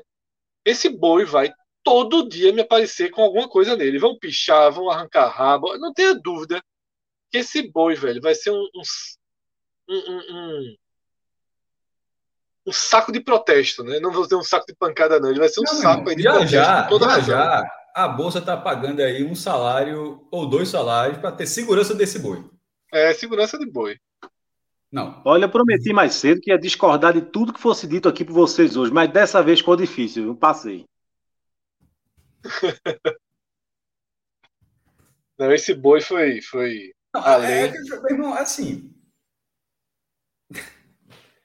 É, é, a, é, uma cópia. Se fosse original, você poderia pensar assim. Ó, não, se fosse você... original, é. Tinha... É, mas na hora que você vê que é uma cópia e que é uma cópia ruim, porque o, o, o, lado Nova York é, é Tá bem feito, meu irmão. O cara gastou lá quase 350 mil dólares. É bronze demais, meu amigo. Pra... Caro, viu? Isso. Então, saindo aí do touro de São Paulo, do gado de São Paulo, do gado Golden, né, versão real, que tiraram do meme e levaram para a versão real. A gente chega, Cássio, em algo que foi um tema do uma água suja que a gente fez ali no, no, no Raiz, né, do especial da Copa do Mundo, que é o trailer de Homem-Aranha, né, um trailer muito esperado, que você já comentou, ficou no debate, você e Minhoca, né, tiveram uma, uma rápida conversa sobre o trailer, e acho que é importante trazer um pouco para cá também, já que o público do Agamenon esperava, né, um público que acompanha muito esses super-heróis. junto com Matrix, meu irmão. Veja só, dezembro é quase perto do Natal vai chegar, vão, vão chegar basicamente juntos. Qual tu teria mais vontade de assistir? Veja só, pelo potencial de surpresas que vai ter dentro do filme, o, o do Homem-Aranha. Porque é, Matrix, porra, gosto muito de, de Matrix. Mas é, a história, ela por si só já tem a curiosidade de ser, porra, como é que como é que vai ter uma volta? Embora o nome deixe bem claro, né? A ressurreição. Mas como é que. Porra, Neo não terminou ali, Trinity, enfim, como é que vai ser isso? Tem essa curiosidade. Então, a história toda gera essa curiosidade. Já o, o de Homem-Aranha, Fred, ele, ele tem a, a, história que deve ser nada diferente de tudo que a gente já viu, esse filme de super-herói, naturalmente, tal, há 20 anos assim, mas as surpresas que os caras planejam que estão segurando no trailer, como, por exemplo, a provável aparição do, dos dois outros Spider-Man que já saíram nos cinemas, né, um, um, interpretado por Tobey Maguire, lá entre 2002 e 2007, e o outro por Andrew, Andrew Garfield, ali já 2011, 2012, se eu não me engano. E junto com esse com, e junto com o atual, que, o, o atual, ator atual, que é Tom Holland, além da possibilidade de enfim, de outros vários personagens que possam aparecer. Então isso é muito legal. E para quem acompanha esses filmes e tiveram experiências do tipo, como foi até que eu falei na live, como foi o filme lá, o Vingadores Ultimato, que foi aquela conclusão daquela, de toda aquela história, de tudo que aconteceu. Aí todo mundo ficava muito focado, ah, quem é que matou Thanos e tal. Aí que foi até aquele um gifzinho que a turma fez, que era um spoiler miserável e tal, mas tem, tem muito mais coisa no filme durante, durante que isso foi muito legal também. Então acho que vai ter tem Tipo, qual a sua pergunta foi mais ou menos, ó, dá para ver um hoje. Eu iria no Homem-Aranha por isso, para ter essa experiência de ver lá sem saber disso tudo. Mas eu vou ver os dois. Eu vou ver o, o, o Matrix tem um gosto gosto muito daquele universo que E se a sala tiver liberação de 100%? para voltar. Eu fui de cara, máscara, eu, fui, eu veja só. Máscara, né? eu, eu fui de máscara PFF2, PF F2. E não tirou durante o filme, mesmo vazio. Não. É para tirar? Pô, claro que não faz sentido nenhum, pô. Se tiver vazio, sem ninguém ao redor. Porra, Fred, vazio é eu e mais 15 pessoas, porra. Assim, ser... É, já, já, é, já é muita gente respirando o mesmo ar. Né? É, eu fui de PFF2 na, na, na, na, na máscara, mas acho que vai estar. Enfim, vou ver os dois. Mas sobre o Homem-Aranha que a gente estava falando ontem, o, o trailer. Eu até falei quase dois minutos, mas na verdade eram quase três minutos. Ele não amplia muito a história do que foi contado no primeiro trailer, mas ele dá mais, ele mostra mais em relação aos vilões do que foi no primeiro. Só mostrava ali a sinalização do Duende Verde, é só a bolinha verde, né, que é uma espécie de granada que ele tem, assim, algo parecido com uma granada. É uma bomba, né? É, uma bomba. É porque é o formato redondinho, uma bolinha. Aí você, pô, vai ter o Duende Verde. Aí nesse, nesse mostra o Duende Verde. No outro sinalizava uma tempestade. Pô, será que é Homem-Areia? Homem-Areia? Homem-Areia. Aí tá lá Homem-Areia. Aí é, o Dr. Octopus, que só tem Hello Peter, que ele fala o primeiro, nesse já tem mais falas. Enfim. E tem uma fala muito boa que para quem do, do, trailer, que a gente tá falando aqui para pessoas que assistiram o trailer, naturalmente, não é spoiler, como o Fred falou, spoiler de trailer é foda, né? Não existe spoiler de trailer, é o trailer lá. É, que é o Dr. Octopus, na hora que ele pega o Homem-Aranha, ele fala: Você não é o Peter Parker. Porra, é, é, óbvio que outro Peter Parker vai aparecer, meu irmão. Você tá dizendo, ele pega o Homem-Aranha do filme e diz que o Homem-Aranha não é Homem-Aranha é porque tem outro Homem-Aranha. Que é óbvio que tem outro Homem-Aranha. O Homem-Aranha do filme dele é original. É óbvio ah, não, que mas, pronto, mas pode ser só essa referência de repente, né? Mas é que, mas é aí... o debate é o seguinte, Celso, que a gente até brincou. Não pode ser só isso. A essa altura, se só for isso, é melhor os caras pagarem. Porque os caras estão no filme, certo? Mas vamos supor que os caras não, este, não, não estejam no filme. A essa altura não pode ser uma referência, porque aí é, é dar um tiro no pé muito, muito grande, porra. Não pode você preparar todo o cenário possível. Tipo, bota os vilões do, do cara, bota os vilões do outro cara, mas não bota os caras. Não faz sentido. É, não faz sentido fazer esse filme. Eu, eu acharia assim, uma burrice muito grande. Os caras, e, os caras não, não, costumam ser burros, né? Os caras costumam tra tra tra trabalhar com dinheiro. É... Mas, enfim, o filme ele é todo focado. Você vê que os caras estão ali. Tem uma cena que já foi apagada, porque o trailer, Fred, ele, é lançado, ele foi lançado mundialmente, tá? Mesmo horário. E no Brasil, e é lançado em várias frentes. Foi lançado no, perfil da Marvel, foi lançado no perfil da Sony, que é ela que tem os direitos do Homem-Aranha, mas faz essa parceria com a Marvel e tal. E, e é lançado na versão inglesa, versão, e na versão dublada da Sony, veja coisa específica, não era a versão dublada da Marvel, na versão dublada da Sony tem um décimo de segundo a mais do que os outros trailers. E isso é suficiente para dar todo indicativo que o Homem-Aranha tá. Que é uma cena lá que o cara tá, ele tá pulando, ele vai lutar contra três vilões, já é meio estranho, né? Um contra três, mas beleza. E esse esse naco de tempo a mais do trailer brasileiro da Sony, um dos vilões que não está cara a cara com o Homem-Aranha que está na tela, ele, ele leva uma porrada. De quem, porra? Ele leva uma porrada de outro Homem-Aranha que está na cena e a galera não colocou nesse trailer. Que é muito simples. A galera editou, tirou os Homens-Aranha, provavelmente tiraram os outros dois Homem-Aranha dessa cena, até porque é uma cena toda digital, e deixar os vilões. E faz você pensar que é um contra três, onde é onde está muito óbvio ali que é três contra três. E, e, assim, não faz o menor sentido que é o lagarto leve uma porrada sem que ninguém dê uma porrada no cara.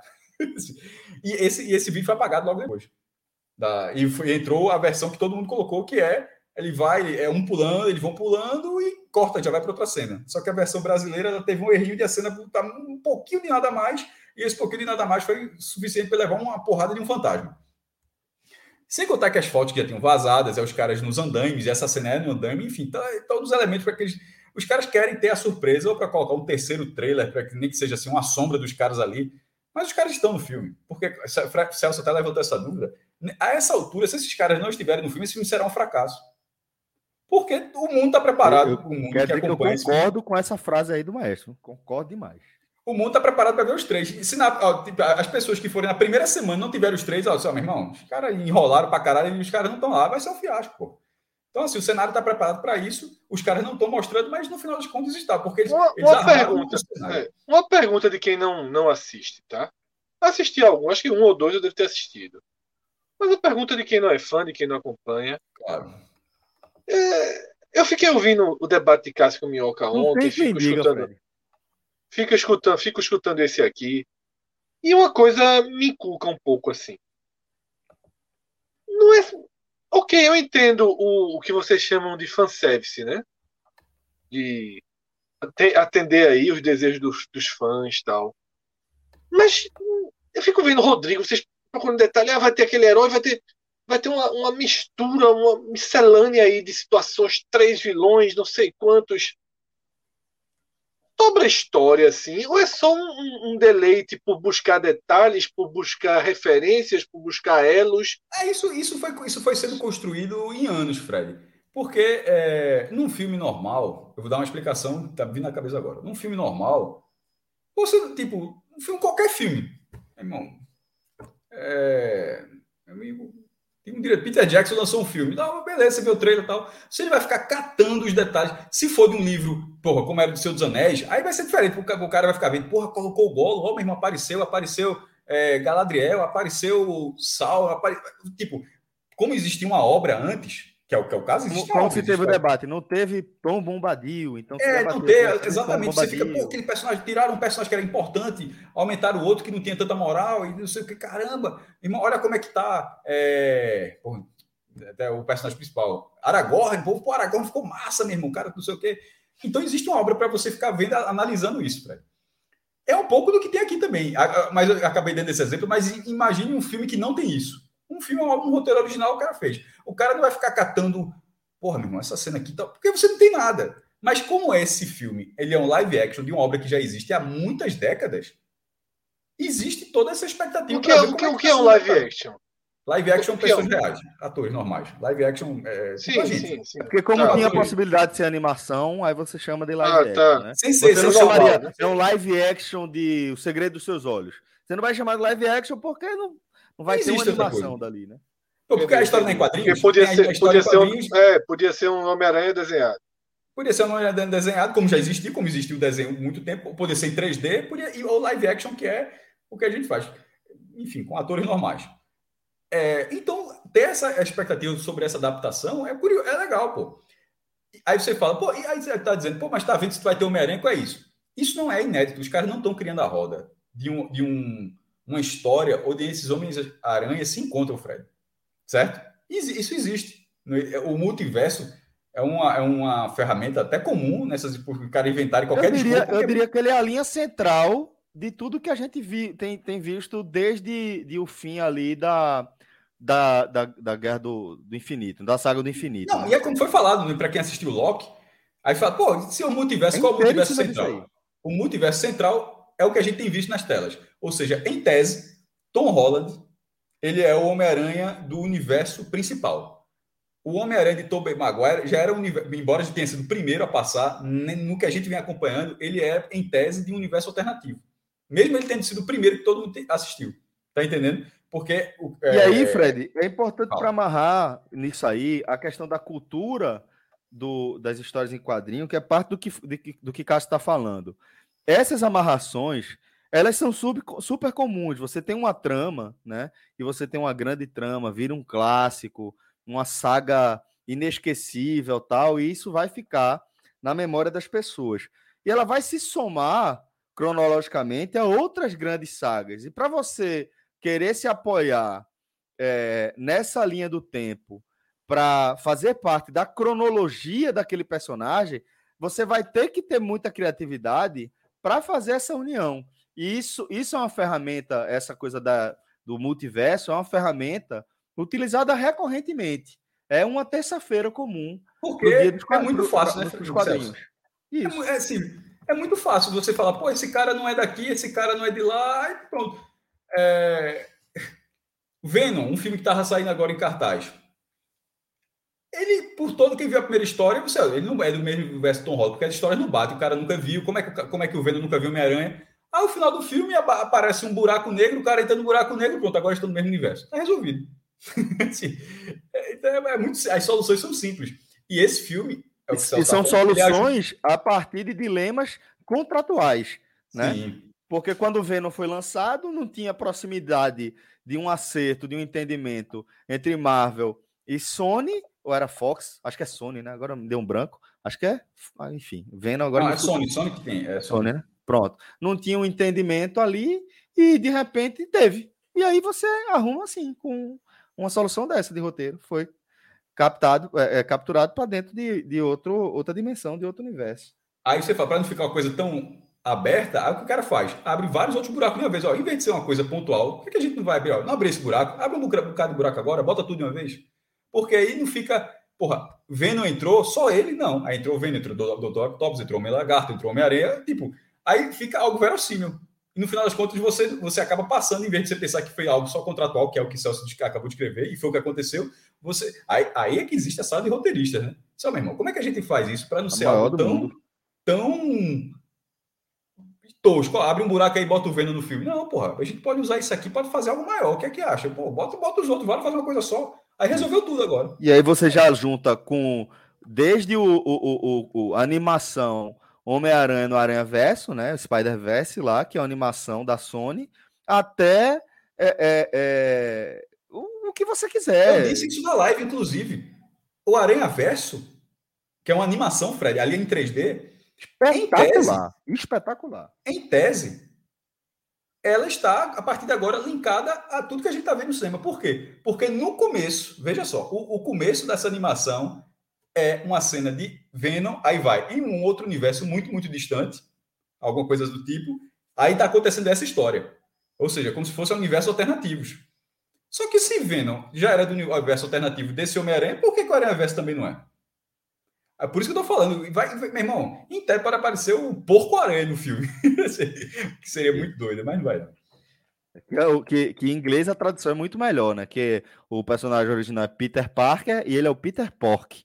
Então é, Peter porra, é. é. muito bom, velho, muito bom. Então tem essas sacadas cretinas assim que são também meio, meio tradicionais da cultura da. E sobre a pergunta básica, caso tenha ficado tão claro, só falando o seguinte: considere, Fred, que aqui são filmes que já existem obras. Então, como as pessoas já viram, as pessoas têm a curiosidade de saber como é que ficou a adaptação. E como o trailer não mostra tudo, para quem já viu, o cara pega as dicas e fala: porra, aquilo ali é, é o tal uniforme de tal história. Porra, então vai acontecer isso aqui. O cara fala, pô, esse uniforme, não sei o quê, esse personagem só apareceu. Ó, se esse personagem apareceu, significa que vai acontecer aquele, aquele evento. Então, como você já viu histórias de quadrinhos que eles vão tentando adaptar para o cinema, é, é, isso que as pessoas mesmo estão fazendo. Então é isso. Então a gente gastou esses 20 minutos para falar de um trailer de 3 minutos. e tem gente que gasta mais, né? Tem programa, programas aí de horas sobre esse trailer. Veja só. É, a, eu, eu, vi ontem só a chamada, porque o cara apareceu, alguém compartilhou, apareceu na minha timeline. É, pelo menos três, não quatro. O Omelete fez uma live sobre esse trailer. Érico Borgo, que era do Omelete, fez uma, uma live solo dele sobre esse trailer. Tiago Romariz, que também era do Omelete, fez uma live no novo canal dele, ou seja, o site tem três. E Peter Jordan, que é o cara do Ei Nerd, que é, o, que é um canal que tem 12 milhões, fez uma live que ele faz sozinho, fez a live no canal dele. E essa live teve, Fred, essa live, Fred, teve um milhão de views em 20 minutos, pô. Impressionante, né? Velho, né, não é impressionante. É, é, é muito mais do que impressionante. É, é, assim: esse cara não depende absolutamente nada para ser milionário, eu acho, velho. Um, um, cara que consegue fazer. Tipo, 200 mil pessoas simultâneas assim, assistindo o cara fazendo, comentando o trailer, porra. É o que tá falando, comentando o trailer. É, ó, isso, isso é, tá não, é impressionante, é isso, que é um universo de 3 minutos, né? Que ele consegue, que ele transformou em uma hora. Esse vídeo dele tem uma hora. É foda, pô. Isso eu tô falando um milhão, foi o que apareceu ontem. Se você. Deixa eu, deixa eu abrir aqui, enquanto a gente tá falando aqui, para ver quanto é que deve estar o vídeo desse cara ontem. Ele, ele, esse, um milhão, Fred. Ele não foi que ele teve, ele teve um milhão assim, que ele até disse: ó, esse é o novo recorde para chegar a um milhão. Ele já teve um milhão outras vezes, mas ele nunca tinha chegado em um milhão tão rápido um milhão de visualizações. Nesse momento, esse cara. É que é basicamente simultâneo, né, velho? Se você pensar, é, ele teve isso aí quase que simultâneo. Por, é, tanto é que nem aumentou muito. Agora tá 1 milhão e 600, 1 milhão e 600 mil. Porque foi tudo, foi live. Então ele teve um milhão ali ao vivo. é foda, porra. E, e 600 mil pessoas depois que terminou a transmissão. Um real. Ou dois, pior, dólar. Felipe é dos meus, né? Felipe passa nem perto, né? Não, eu queria dizer, inclusive, que eu gostei bastante de vocês terem gastado todo esse tempo aí no tema, porque já deu, ó, deu tempo de eu passar ferro na minha roupa, tomei banho, já coloquei a roupa, escovei os dentes e, e o, o, tema tava rolando. E vai dormir, né? 5h50 vai dormir, né? Vai dormir. 5h50. Vou não, eu vou ali em Santa Amaro. Tu não sabe? Quando existe. De roupa passada, Fred. De, roupa, passada, é um monstro. Existe, existe. Tu conversa com Ah, alguém lá, não Felipe. Tu conversa com roupa, alguém lá. não. A a turma aqui não passa ferro na roupa, não. É amigo, sério, né? Desde a Passa. pandemia, desde a pandemia, sumiu o ferro de passar aqui em casa, ninguém sabe, a gente não comprou ainda outro. Olha, se fosse João dizendo, eu acreditava. Porque ali não passa ferro, não. Mas Fred, uma pessoa que Não, dá eu chapinha no passo, eu não disse nada não, pô, passa eu não disse na nada roupa, não. Passo, passo, passo. Eu não disse nada sobre isso, não. Eu disse sobre. Pra me livrar, eu já dei logo a tabocada aqui em Fred. Eu, eu- eu não disse nada sobre isso. Eu disse sobre o destino final, né? Eu tenho que você fala com alguém, se conversa, ou se tu fica lá conversando sozinho, imaginando os amigos. Como é. Sozinho. Sozinho. É, eu gosto, pô, eu gosto. Tudo certo. Velho Tem aperreio, mas. certo. É, veja, Nada também certo, não né? tem. Certo nada, né? Veja bem, não tem ninguém pra você conversar, mas também não tem ninguém pra encher seu saco. Olha, É o outro lado, né? É outro, outro- olha, tudo na vida, meu amigo, tudo na vida, eu aprendi isso, né? Tudo na vida tem um lado positivo. Pode, pode cascavilhar, que você Eu vai respeito, encontrar. muito, eu respeito muito o Felipe. Felipe é um cara, velho, tradicional como poucos, pô. É um cara que entrou como estagiário, né? É, foi repórter, foi repórter sênior, foi editor assistente, editor de várias editorias e tá, velho, o destino é virar uma entidade feito o Zadok também. Tenho certeza que Felipe Assis vai virar uma entidade do Diário de Pernambuco como Zadok. Vai estar ali Zadok. ao, ao lado da foto de Chateau. É, Zadok, para quem não, enfim, não, não tem ideia de quem é Zadok, né? Assim, um, ele, ele morreu faz alguns anos, né? Fazia uns três anos já. Mas assim, daquele bem senhorzinho que tava no jornal há 200 anos. E assim, é, ele conhecia minha família, né? Zadok conhecia minha família lá de Gravatar. Só que aí, quando eu fui pro diário, a minha mãe disse: Eita, procure lá Zadok, diga que você me conhece, assim, assim, assado. Eu disse: Tá bom, eu não, eu não tinha a menor ideia de quem era Zadok, né? Esse elo, o Celso já tava fazendo sem saber disso. Agora, meu Deus. É, olha, aí, calma, calma, que a gente vai chegar nele. A gente, eu, vou, eu, vou, eu vou responder. Aí, veja, no meu, eu acho que tipo, segundo dia no jornal, ou terceiro, no máximo, não foi no terceiro, não, deve ter sido segundo dia. Aí disseram, não, isso aqui é Zadok. Aí eu disse, eita, Zadok, olha, o senhor conhece minha família, eu sou filho, não sei quem, não sei quem. Ele olhou pra minha cara e disse, não, não é possível. Aí começou a chorar. Eu disse, fudeu, fudeu, fiz merda. É a emoção, né? Tá falando com alguém lá de Gravatar, da, da família, que ele conhecia lá, enfim. Mas o meu primeiro contato com o Zadok foi esse. Agora, Zadok só ia ficar muito feliz aqui. de Cássio, só Cássio morando em, aqui. em Gravatar. Zadok ia ficar feliz demais. É. Ele tava morando em Bonito, né? Já, já Tava morando últimos- bonito, foi. Tava morando últimos bonito. Ele já tinha encomendado a, a cidadania pro maestro nessa altura, pô. Já. Olha, vocês já prestaram, já pararam para prestar atenção numa coisa. Se juntar Fred Figueroa, Cássio Zirpoli e Celso Chigamo, se juntar os três, dá quase 150 anos. Peraí. Esse tema, esse tema é o querem gancho. ser um novinho, vocês querem Esse ser um foi seu novinho. gancho. Esse foi seu Três gancho calouros, pra três virar calouros. a, a, a mira dessa vez foi, fraca. Você já foi melhor nisso, companheiro. Já foi É porque eu já disse agora há pouco, eu já disse agora há pouco que, que Fred dava chapinha no cabelo, eu não podia gastar de novo essa bala, gastei antes. Foi muito Aí cedo. tudo agora. Felipe. Felipe. Felipe. Fred gosta. Eu, Fred, tu- agora a turma aqui não sabe o que é ferro de passar, não, mas tu sabe o que é secador não, de cabelo. Sabe que é chapinha, pô. Veja, sei, sei. Mas hoje não seria problema, não. O problema é outro, né? E você conhece bem. É, é, é verdade. O outro, inclusive, foi, outro- foi outra coisa que eu fiz aqui quando você estava conversando besteira, meu, meu finasterida também. É. Lembrei, eu Eu não "Eita, tomei ainda. Eu prometo e pra não não virar faço. Fred, deixa eu tomar outra aqui para não virar Fred. Outro, velho. Olha, Fred, eu vou dizer uma coisa a tu. Pode não parecer, mas eu te respeito demais, velho. Eu fico imaginando, a turma deve pensar que eu tenho raiva de Fred, que não sei o que. É, não, pô, isso é tudo brincadeira. Eu não vou dizer que eu adoro o Fred, mas eu gosto, pô. Eu sei que ele tá falando a verdade, porque era essa mesma fuleiragem com o Rafael Brasileiro. E aí eu sei que é amor de verdade. Era dele, mesma fuleiragem, velho. Pai, velho, eu adoro. Como é que. Tu tá acompanhando o Instagram dele, Felipe? Não, ele, ele, ele me veio essa semana com dizendo que correu uma maratona, não sei das quantas. Eu disse: olha, correr a maratona é fácil. A correr não, né? Você largou e chegou, você pode demorar quatro dias e meio. Agora eu quero saber o tempo, meu amiguinho. Mostra aí o tempo que você fez. Aí ele mostrou um tempo lá, eu digo, se ele não roubou, né? Se ele não, não cortou um, um atalho, uma coisa assim, o tempo foi bom. Ah, no frio, né, Felipe? E longe, é, longe é bom demais. Longe o cara faz tudo. É. Quando foi comigo aqui na Jaqueira, né, não correu cinco voltas na Jaqueira. Aí me vem agora com a maratona. Mas beleza, eu fiz de conta que acreditei. Eu disse, não, pô, foi o tempo da porra, tem para arretar. Eu fazia de conta que eu tinha acreditado. E o estilo, e o estilo, e o estilo? Tá solto, Inclusive, não?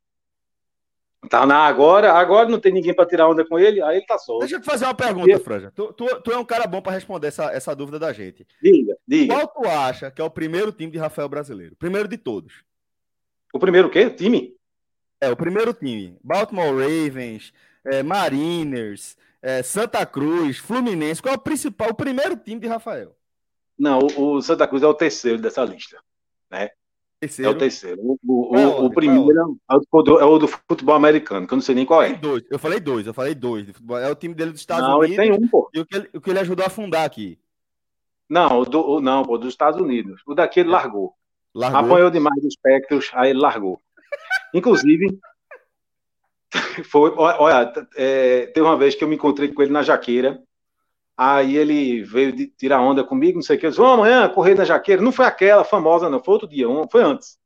Quando eu cheguei lá, meu amigo, eu cheguei com a camisa do Spectros. Ele olhou para mim assim, fez aquela cara de, de eu não acredito nisso, não. Ele começou a balançar a cabeça. Frescura, Felipe. E detalhe, e detalhe, ainda era uma camisa polo, velho. Eu fui correr com a camisa polo, só porque era do Spectros. Vê coisa ridícula, o cara correndo na jaqueira, de short, tênis e uma camisa polo. Já parece com, já parece com o Steve Carell, velho. Aí a galera ia achar que tu tava em The Office, ainda, ainda por cima, pô. É, não. Não, mas, mas, mas ei, peraí, pô. Ele já tá, já tá meio acabadinho. Eu tô muito mais novo que ele, pô. É. Se for comparar com o vídeo espelho, de 40 Espelho meu, viu, meu velho? Espelho, o espelho aí tá embaçado, viu? Um limpa-vidrozinho aí tá precisando. A cada 15 minutos fala aí que é o, que é o novo, né, meu irmão? É, o... é. Tem, um, tem, um, problema, pô. Isso é uma questão para ele, bicho. É porque você fala tanto. Quando a pessoa Eu... fala muito uma coisa, termina acreditando, pô. Aí você é. vence o outro pelo cansaço também. é.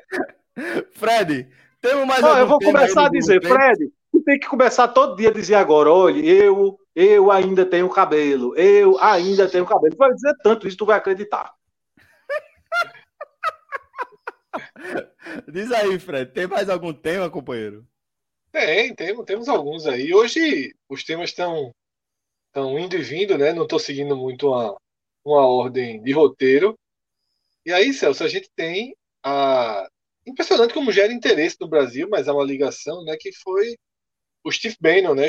Ex-estrategista de Trump, se entregou ao FBI, Sim. mas foi liberado, né? Não, não ficou preso, né? É uma persona não grata já nos Estados Unidos, independentemente é, do, do, do, partido, né? Os republicanos já se afastaram de Steve Bannon, que é onde ele se associou primeiro, né?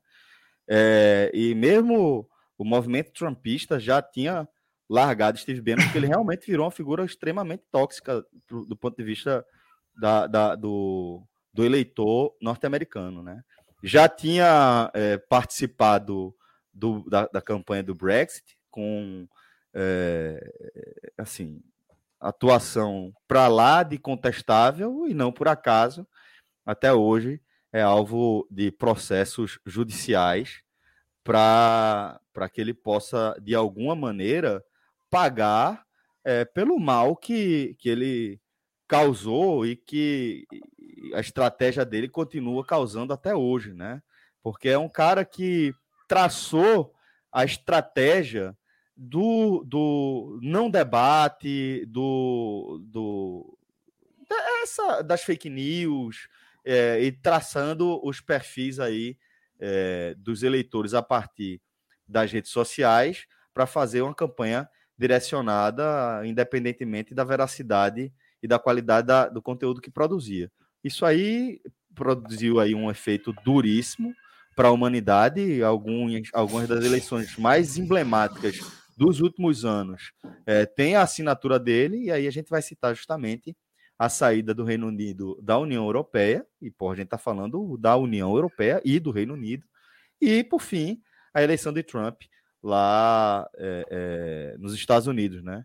E... Um pouquinho aqui, Celso. Sim, sim, ele é, é, é uma referência para o governo Bolsonaro. E parte da discussão que a gente teve, Fred, do é estratégia ou não é, é, é com fígado ou, ou, ou, com intestino, sei lá. Mas o, acho que essa, é essa discussão nunca, nunca teve um, um, um desfecho, né? porque no é. fundo é os dois, né? É os dois, justamente. Parte da estratégia, é, a, a, a, parte da estratégia era em cima da cartilha de, de Steve Bannon. E a parte a gente, a gente hoje consegue, é, é hoje a gente consegue entender onde é estratégia e onde é besteira, onde atropela, né? Total, hoje a gente consegue identificar. Hoje a gente consegue identificar. E a parte da estratégica é, é, é, a parte da estratégia é onde dá para a galera ir em cima, né? E principalmente nos Estados Unidos, velho, sem, a, sem nenhum tipo de proteção que o governo Trump pudesse dar a ele. Então, a situação do Steve Bannon tá, tá difícil e não é novidade, velho. É um canalha, um picareta é, que, que utilizou é, ferramentas que estavam à disposição da pior maneira possível, colocando a democracia aí no mundo em, em, em xeque, inclusive. E aí, Celso, é, aproveitando que a gente entrou um pouco em política, né? Tivemos alguns fatos relevantes na, na, na última semana. E eu cito dois, a gente debate um, depois o outro, né? Primeiro, essa aproximação de Bolsonaro com o PL, né? PL de Valdemar Costa Neto, que esteve no governo do PT, né? nos dois governos, em todos os governos do PT, na verdade, em alguns estados, como Pernambuco, por exemplo, há um interesse de ter um, um, um elo com Lula, mas o PL abriu as portas para Bolsonaro, que iria fazer sua filiação, estava claro, foi anunciado, e teve um atrito aí na reta final. Os bastidores informam que o atrito foi envolvendo decisões sobre a estratégia do PL em São Paulo, e Valdemar da Costa teria mandado o presidente Manucu junto com os filhos dele, né? Foi a resposta. Todo mundo junto, né? A resposta, né? A resposta. É, e botou logo os filhos tudinho na conta, né? Fez o que o, Brasil... né? Fez o que o Brasil todo quer fazer, né? e como é que vocês enxergam essa essa primeiro essa acho... essa tentativa de ir para o PL, né? Porque em tese ele tem o PP e, e ele indo para o PL ele ampliava o seu né, o seu espectro ali de apoio ainda há um caminho para ele ir, pelo que eu li, pode passar por pano aí nessa, nesse xingamento, mas queria a visão né, de vocês desse PL que se chama Partido Liberal, tá? Só para deixar claro, que transita com qualquer governo, com qualquer ideia, né? Impressionante. É, fisiologista, né? E, e, e é, fisiológico e, assim, bem de aluguel mesmo, né? E é parte da justificativa da aproximação de, de Bolsonaro, né? Valdemar Costa Neto, ele é um político é, old school, né? Tá, tá é, é, é, filho do, de um político também que tem o mesmo nome dele, né? Valdemar Costa Neto. Acho que a diferença é que o, o nome do pai era com, com W, dele é com V. É, e que logo no começo ali de suas é, aventuras eleitorais, foi conseguindo estar próximo, mostrou habilidade para estar próximo é, do, do poder. Né? Como você falou, é, ele, ele esteve presente, é, fez parte do governo Lula e foi inclusive julgado e condenado no, no escândalo do, do mensalão. Né? É, foi para regime semiaberto, aquela confusão terminou com tornozeleira, e desde então é, andava mais nos bastidores, né? É, um, um, um, político que foi, sei lá, tem seis é, cargos, né? foi eleito seis vezes para o cargo de deputado federal e é um cara extremamente fisiológico, é um, um político profissional, é, e que há algum tempo, desde a aproximação de Bolsonaro do Centrão, a venda do governo Bolsonaro ao Centrão, ele voltou a aparecer circulando com o presidente em vários eventos, em várias aparições ali, né? É, e o, o, motivo do racha ali que você falou, depois da aproximação, é, é, é, mais do que a gente já conhece até aqui, né? A gente, como você falou, a gente conhece Bolsonaro mais do que nunca. Talvez a grande maldição da eleição de Bolsonaro em 2018 para o próprio seja o fato de todo mundo saber exatamente quem ele é, com muita clareza, quão vil e inábil e desumano essa figura essa figura é, né? E, e é, Valdemar Costa e, e, Bolsonaro tentou fazer agora o mesmo que ele tentou fazer é, com, com o partido de, de, de Luciano Bivar. Né? Foi exatamente a mesma estratégia. O partido se colocou à disposição é, para receber Bolsonaro. Bolsonaro é, tentou ter, ter ingerência total ali nos rumos do partido. É, o partido teve muito êxito nessa parceria, porque virou uma das maiores bancas, um partido nanico, ah não, virou uma das maiores bancadas do Congresso Nacional, e hoje está até, tá até hoje colhendo os frutos disso aí, colocando mão em boa parte do orçamento federal. Né? E, e é, depois houve o racha, porque é, Luciano Bivar não aceitou é, ceder aos caprichos de Bolsonaro e houve aquela ruptura que, rende, que, que segue até então. Desde então, Bolsonaro não tem o suficiente para sequer criar o seu próprio partido, apesar da popularidade dele, porque ele realmente é um cara muito isso incapaz, isso já começa a ser já começa a ser um problema, né? Já passou, é, tornou, se tornou um problema. problema, né? Já é, passou veja, é, essa... um problema. Mas é aquela Essa questão, Fred. É, em algum momento, algum partido vai aceitar e ele vai aceitar também as condições do partido. Porque para o partido é muito bom. Qualquer partido desse de aluguel vai ter uma performance acolhendo o Bolsonaro que não teria jamais. Então, Pronto, em algum momento, veja. vão ceder, porque em algum momento o Bolsonaro também vai precisar aderir a algum partido. Então, vai acontecer. Não, não, vai, não, não é por isso que ele vai deixar de ser candidato. Pode ter certeza. Em algum momento, ele vai aceitar a proposta de algum partido que também vai, vai fazer suas concessões para Bolsonaro. Isso é, isso é certo. Não foi o PC, não foi o PL, mas vai, vai ser é, é, vai ser alguém, eventualmente. Vai ser alguém, eventualmente vai abrir as portas para ele. É, não, veja, esse, o, qual é a diferença aí? Quando o Bolsonaro foi para o PSL, o PSL não era ninguém, como o Celso falou. Então, ele pôde ter eu, o controle. Eu PSC, PSL, PSL. Do PSL. Então, ele teve, sim, o controle do PSL naquela época. Né? Naquela ocasião, o PSL deu carta branca, faça o que você quiser. Né? Porque o PSL era um partido nanico. A partir do momento que deixou de ser um partido nanico, né? E que, enfim, aí as divergências começaram a aparecer. Né? Mas agora é, o que aconteceu? Qual foi o grande entrave aí dessa questão de Bolsonaro com o PL?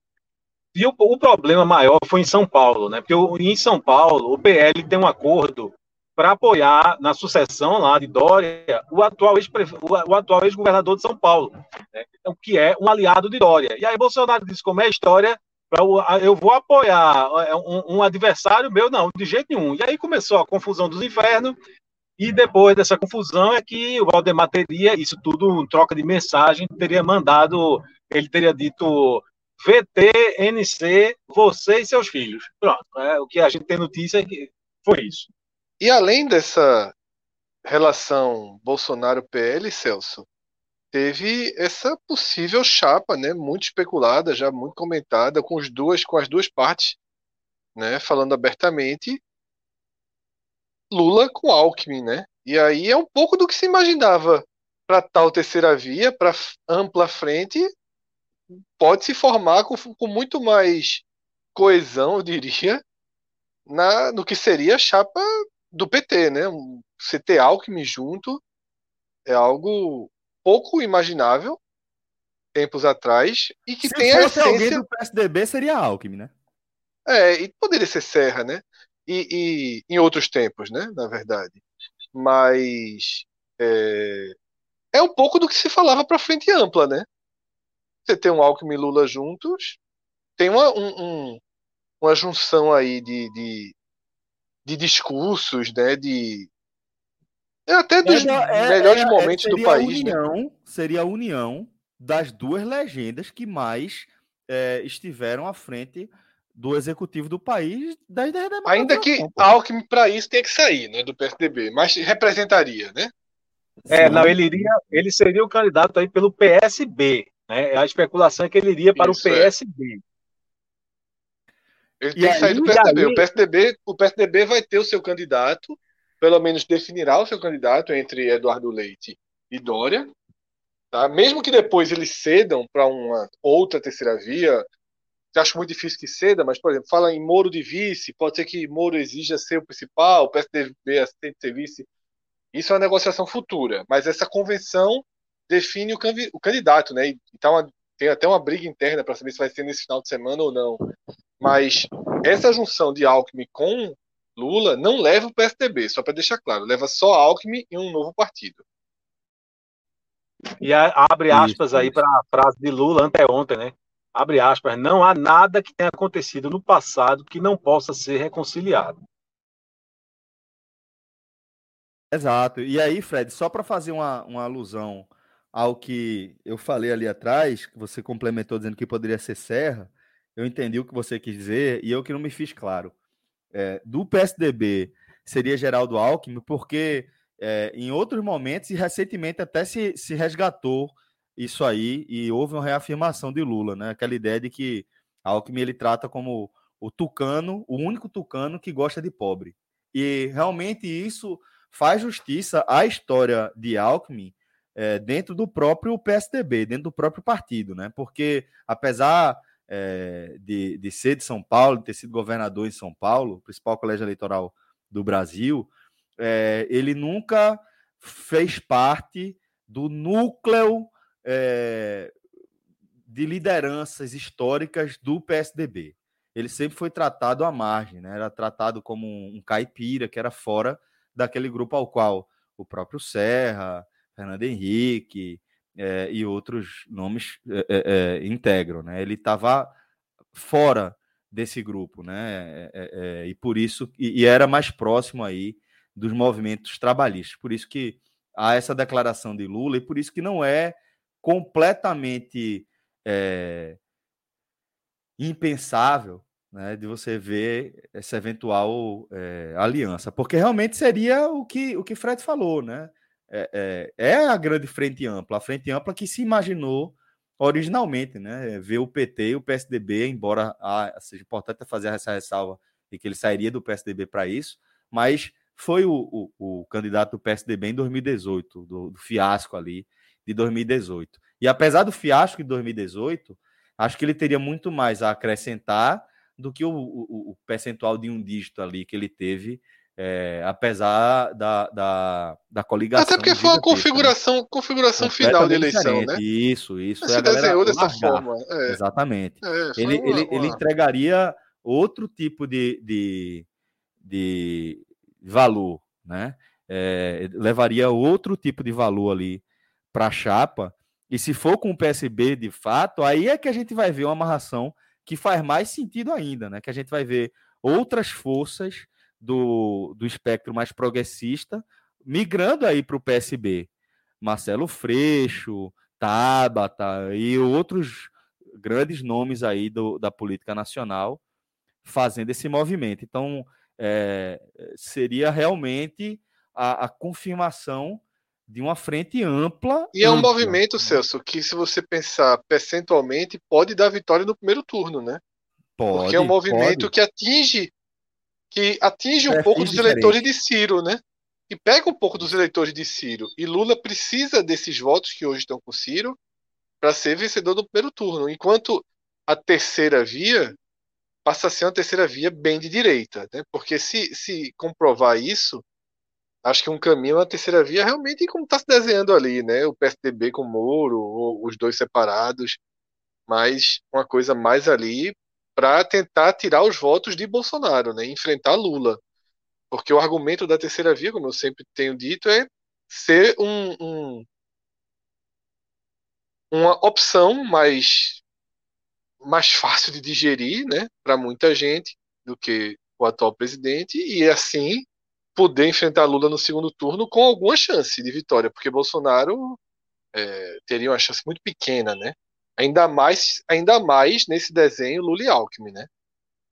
Ainda mais nesse desenho. Para mim, reduziria muito a chance de Bolsonaro no segundo turno, porque Alckmin funciona no meio né, que, que. Como foi né, o primeiro vice né, de, de Lula, naquele momento que precisava convencer a indústria, né, o mercado. Então, Lula, é, mais uma vez, não escolheu muito bem o de, o de, o de Dilma, né, mas os dele, ele escolhe. Um, parece ter um, um Acertou, uma visão. É, é.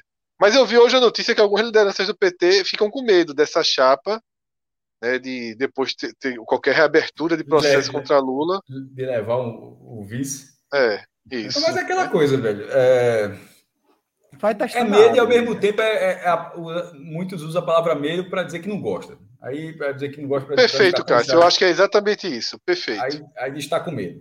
Mas veja, só,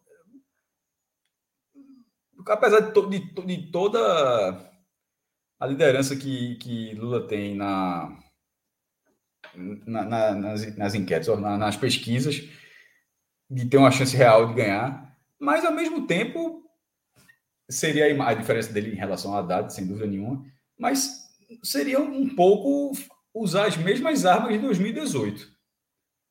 E nesse caso, é, com um adversário mais enfraquecido, sem dúvida, mas eu acho que vale sim ponderar, é, e Lula não definiu ainda né, quem vai ser o vice dele, mas de não fechar os olhos para essa possibilidade de ter. É, a, a, tipo, Alckmin teve uma votação ridícula na, na última eleição, né? é, mas ele continua sendo. A, aquela votação não significa que, que, que é o lastro eleitoral dele. Não, não, não, não necessariamente, claro. Né? ele continua tendo representatividade para angariar alguns votos que a, a, chapa de Lula talvez precise para vencer a eleição. Porque o, a, o, pensamento é o seguinte: porra, a gente não precisa, no caso do KPT falando, a gente não precisa, pode, pode ser junto com o PSOL, pode ser junto com o PCdoB, enfim, talvez PSB já está mais, mais, um pouco mais afastado, mas enfim, mas pode ser com isso aí a gente ganhe. Beleza, aí tá ótimo, tal, na visão dos caras. Mas, mas acho que é preciso ponderar e falar: ó, a gente não conseguiu em 2018. E no fim das contas, no segundo turno, não conseguiu de forma categórica. Não foi, não foi voto a voto. Foi, foi uma decisão categórica no segundo turno, que é algo que deve acontecer. Não dá para apostar as fichas de uma vitória no primeiro turno ou apostar as fichas de que o eleitorado que não votou, muita gente, milhões de pessoas não votaram no segundo turno, e de que aquelas pessoas agora não só irão votar, como irão votar em Lula. Você não pode, você precisa estar consciente que, ó, é preciso ter alguns votos que a gente só com nossas legendas não serão suficientes, apesar da chegada de Lula. Não estou dizendo que ele não consiga vencer nesse cenário. Eu estou dizendo que me, me, parece muito prudente de que se é, de que se vislumbre essa possibilidade de chapa. E caso isso vá para frente, o nome de Geraldo Alckmin, dentre os nomes possíveis do que, do que seria o antigo PSDB, PSDB existe, mas o antigo o PSDB, PSDB mais raiz. Pré-Dória. É, não é Dória, exatamente. Não é Dória. Lula e Dória chocaria muito mais. Lula, Lula e Geraldo, Lula, talvez Lula e até José Serra, talvez. Mas é porque José Serra já está um pouco mais afastado. É que eu citei. Serra, Serra seria bem tranquilo seria... lá de Lula. Então, seria. Mas eu acho que Geraldo também é. Mas tá eu acho também. Eu acho. Se fosse é, Lula e é Aécio, é nada a ver. Lula e Dória, nada a ver. Lula e, Lula e Eduardo Leite também nada a ver. Porque Eduardo Leite tá com um carimbozinho ali fácil de, de, de 17. É, e sem contar que já deu, não já não, entrevista. Não acho não. Eu acho. sem contar que já viu entrevista que ele já disse que, que se for para ser vice, ele prefere Quem? ficar entregando Santinho. Então não adianta. Então vai ser, vai ser cabeça da chapa em outro lugar. Hum, se o cara já soltou a dessa aí, pô. É, não, tem muito, não tem muita conversa. Não tem muita conversa no momento que o cara diz, não, só para serviço é melhor você entregar santinho. Aí, aí é foda, né? não, não, não, dá muito. Mas, enfim, eu, eu, né, nesse cenário, eu, eu, achei, eu achei bem interessante essa possibilidade de composição. É. Vislumbrando uma, uma vitória que, no meu, sempre falando, no meu caso, eu nunca fui eleitor de Lula, no meu, no meu, toda vez que eu falo isso, caso a gente sempre é importante falar que a gente está falando para ouvintes antigos, mas sempre é importante considerar a possibilidade de novos ouvintes. E para esses novos ouvintes, toda essa opinião que eu estou dando é baseada, sobretudo, na derrota de Bolsonaro. Muito mais do que o entusiasta da campanha de Lula, da chapa de Lula, da candidatura de Lula, é um entusiasta de uma possibilidade de algo que, haveria um trabalho, porque existia um trabalho com Lula, e isso é inegável, mas e que é, e essa é a composição mais real para uma vitória sobre Bolsonaro e Moro não conta comigo assim é, não me agrada de forma nenhuma acho um, uma candidatura acho uma farsa de candidatura. Total. Acho uma, acho uma total, farsa de candidatura. total. Total concordo 100% com o Maestro nessa aí. Franja é, eu, você tirou do silencioso eu, aí? Veja bem não, eu não sei se, se, se eu vou botar fogo aqui no debate ou não. Vocês escolhem. Porque é, Celso, é, é Cássio está dizendo aí que não, não, é entusiasta da candidatura de Moro, não sei o quê. Eu queria saber a opinião de Fred. Não, sou não. Sou não. Mas voto nele tranquilamente contra Bolsonaro, sem nenhum problema ah, não, e sem passar dúvida. Mas, okay, pô, peraí, eu só trouxe o debate porque eu achei que fosse. Esse segundo turno não tem como existir. É não tem como existir. É, não tem como existir. Não, é. eu, eu, isso, isso, isso. Eu, evito até, eu evito até falar isso, porque eu não quero nem dar essa moral para ele. Ah, se fosse nos dois, votaria em Moura. Se for, até evito, porque não porque sou obrigado, vai... né, Maestro? Porque não sou, exatamente, perfeito. Porque eu não sou obrigado, porque isso não vai acontecer. Não tem como. É, não tem como. Não tem só, como. Se, só se chegar na urna e falar assim: qualquer legenda um pouquinho mais à esquerda, o voto não conta. Aí beleza, aí vai ser Moro e. É. e o cara poderia pensar num voto estratégico ali, caso. Não tem, não tem como não. Não, tem, não veja, pode Moro, existir, Moro... pode existir um voto estratégico caso você queira fazer um voto de tipo. As pesquisas chegam na última semana, Lula 38, 35, tá? É, Bolsonaro 18, Moro 18. Aí o cara pode pensar num voto estratégico aí para não correr nem o risco do Bolsonaro no segundo turno. Não, mas... Pô, mas, mas, não, pô, eu não estou dizendo que é impossível Moro no segundo turno, não. Eu estou dizendo não, que é impossível sei, Moro contra dizendo, Bolsonaro. Não. Isso é impossível. Eu sei disso, cara. Eu entendi. Eu só estou dizendo que eu, po eu poderia cogitar dar um voto estratégico. A, meu, votar no, no lado de cá da chave, né? No outro lado da semifinal, digamos assim. Para depois pra... para pular de Moro na, na final, então. Para tirar, para tirar, para tirar Bolsonaro, né? Para tirar o risco Lula, maior, Lula, digamos assim. Sim, mas Lula e Moro. Porque eu já disse, eu veja só, eu digo isso há três anos e não vou não, mudar. Não, eu entendi a sua lógica, eu só quero Meu, saber não, o final da lógica. Que eu digo. Se for não, Lula e Moro. Deve... Não, é Lula. Só para deixar claro o meu voto. Ó, veja, primeiro que o Maestro fez a pergunta e Fred deu a resposta, viu? E só para deixar claro é, a, o meu, o meu voto segue sendo a mesma lógica que eu digo há três anos, tá? Eu vou votar estrategicamente. Eu não, vou, eu não tenho candidato. Eu vou votar estrategicamente. Eu posso até dar um voto a Moro no primeiro turno, nesse cenário que eu disse. Se chegar a eleição 18 a 18, 17 a 18, 19, valendo a segunda vaga, eu viro Moro. Meu, eu não mudei nada do que eu digo há três anos. Eu vou votar para tirar Bolsonaro. Do primeiro tá? turno, inclusive, se puder. De onde der. Se eu achar que a chance é no primeiro turno, eu vou Melhor no primeiro ainda, né? turno. Né? Eu vou no primeiro turno. Não tem, depois eu vejo. Tá? Depois eu vejo. Hoje, hoje eu não pensaria duas vezes. Eu seria, eu seria Lula. Se fosse Eduardo Leite, eu já não respondo, eu já teria que ter um pouco mais de calma. Tá? Um Eduardo Leite contra Lula poderia ser que eu fosse Eduardo Leite. Não, não não me agradou, não. não. Eu, eu, acho, é. eu acho, eu acho é, a candidaturazinha leite com pera da porra aí. Acho que não, o, o maestro é campeão com trocadilho de sobrenome, porra. Fred, eu tenho uma pergunta pra tu. Caralho, meu irmão. Eu juro, juro por Deus. Juro, juro. Eu juro por qualquer coisa. Eu juro, eu juro por qualquer coisa. Eu não associei. Juro por qualquer coisa. Eu não associei. O leite por cupeira é porque o leite cupeira já, é já é uma expressão sozinha, tá ligado? Independentemente do sobrenome do cara. Assim, realmente foi uma coincidência absurda aí.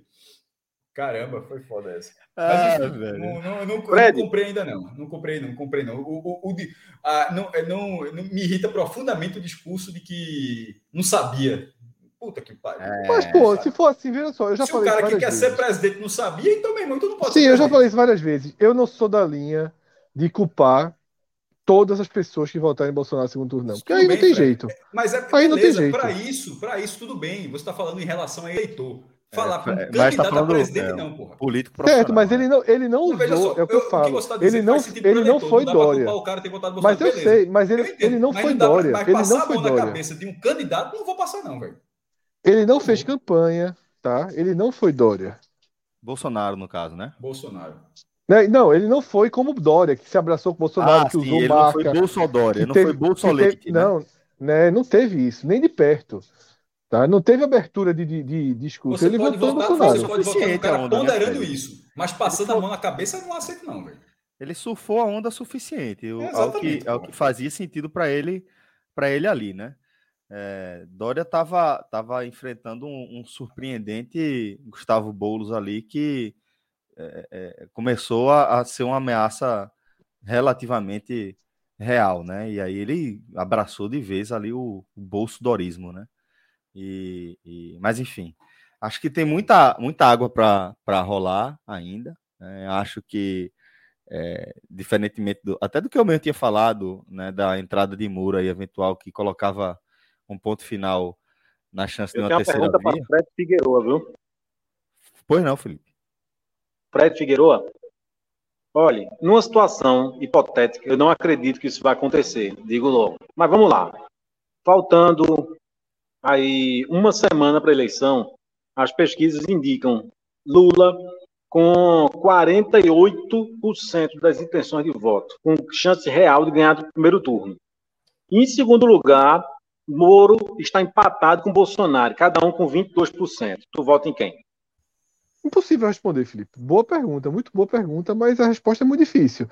Agora sim, se você disser, é o seu voto que vai resolver, aí eu votaria em Lula. Se for assim, o seu voto vai resolver, aí seria seria essa a escolha. A ideia tem que ser Mas- essa sempre, viu? É, mas, mas não é, né? Então eu teria que ver uma conta, uma coisa muito muito Fred, mas assim, sinceramente, pô, essa foi um escorregadio. Veja só, é a mesma Eu respondi, você tava- pô. Eu, não, mas- Eu respondi. Não, não, mas você tá- veja só.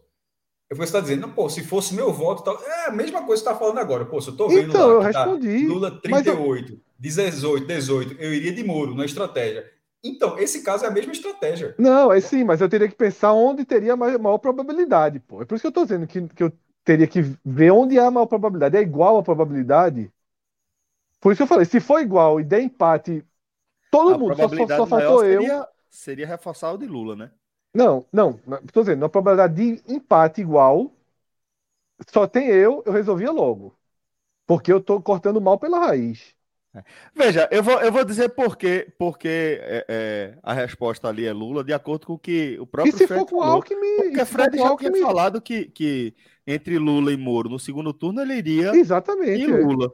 Então, no fim das contas, se tivesse É. Lula, Moro e Lula no primeiro E se fosse os três, é, seria Lula. é, eu acho que, que a conclusão, no fim das contas, seria essa. Eu só reforcei a história atrás, né? do meu voto, porque o que eu faria nessa pergunta do Felipe era realmente tentar observar a tendência, o movimento. Tipo, a última É. semana, o que é que se, o que é que se moveu na pesquisa, para não dar o tiro errado. Uhum. Tipo né? assim, Mas- se nas nem últimas semanas Lula estiver caindo, tava com 48, mas Isso, esteve com isso. 52, então aí é né, melhor poderiam ir. Aí, se, e se tiver uma, uma onda Mas se ele estiver aumentando, né? Exatamente, perfeito. Porque se tiver uma onda, um vira-voto de Bolsonaro para Moro, eu dou um embalo nisso, tá entendendo? Uhum. Entendi. Mas eu, eu acho que Moro não vai ser candidato, não. Talvez ele precise, né? Eu acho que ele tem uma necessidade pessoal aí. Ele, Eu É. acho que ele pode, ele pode acabar sendo vice, tá? Pode ser senador, mas vai, vai arrastar a campanha por um bom tempo, né? Vai arrastar essa campanha para testar, né? Porque ele não pode perder, né, Celso? Não pode É perder. um cara que se perder, ele não consegue nem- depois nem ser senador. Exatamente. Exatamente. Então, ele só pode entrar para ganhar.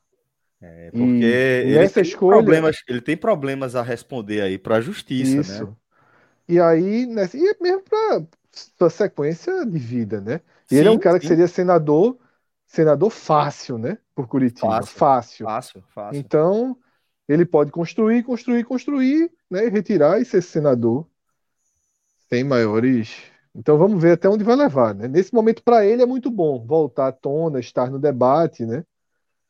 fez um media training com certeza, né? Tá falando melhor, tudo. Tem o apoio da imprensa, né? Da Globo, tudo. Ele nunca foi um cara muito.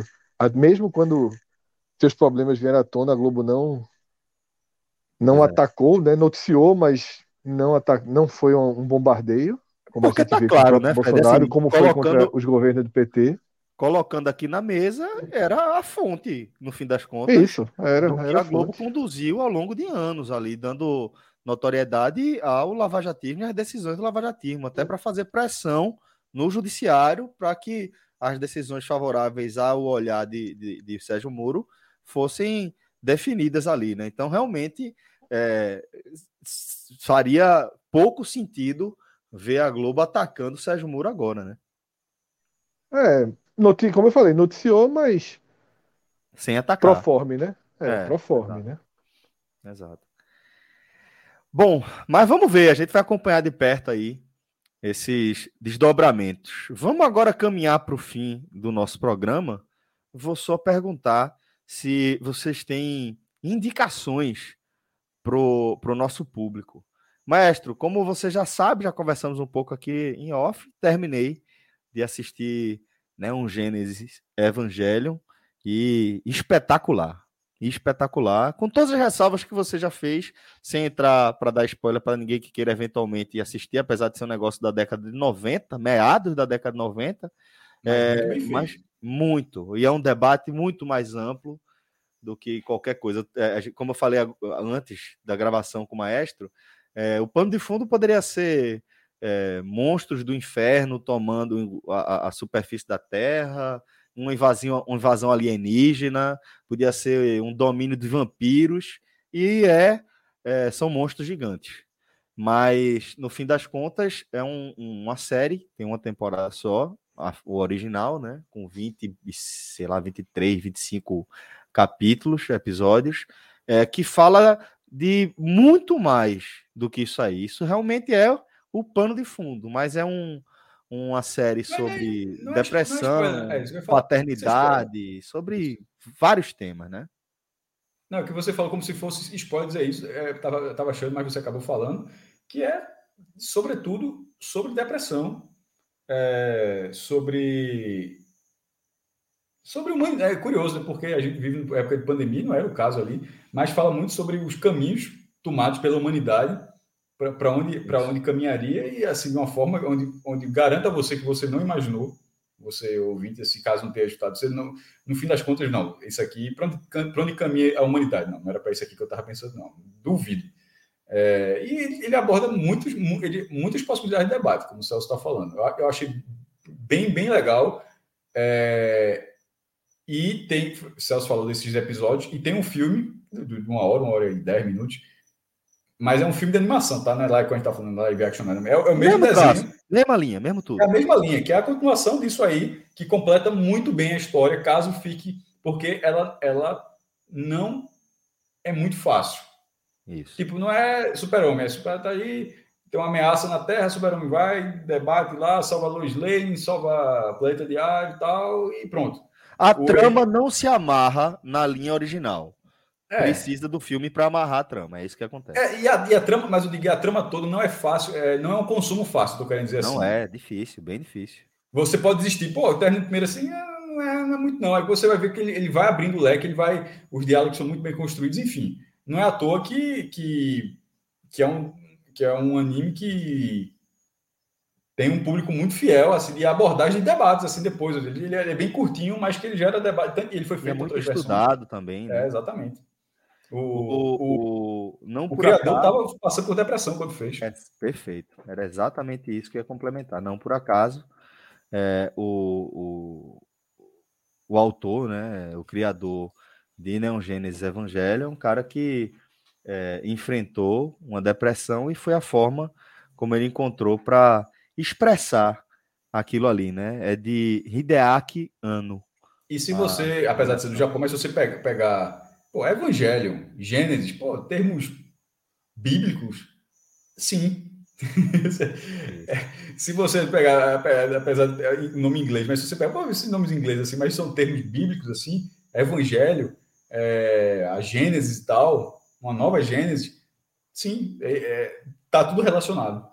Uhum. Tá tudo, tá, tá tudo relacionado. Em, a ponto de algo que aparece, os inimigos são chamados de anjos. O que, é- o que é completamente maluco de você ver o desenho todo e saber que os anjos são inimigos.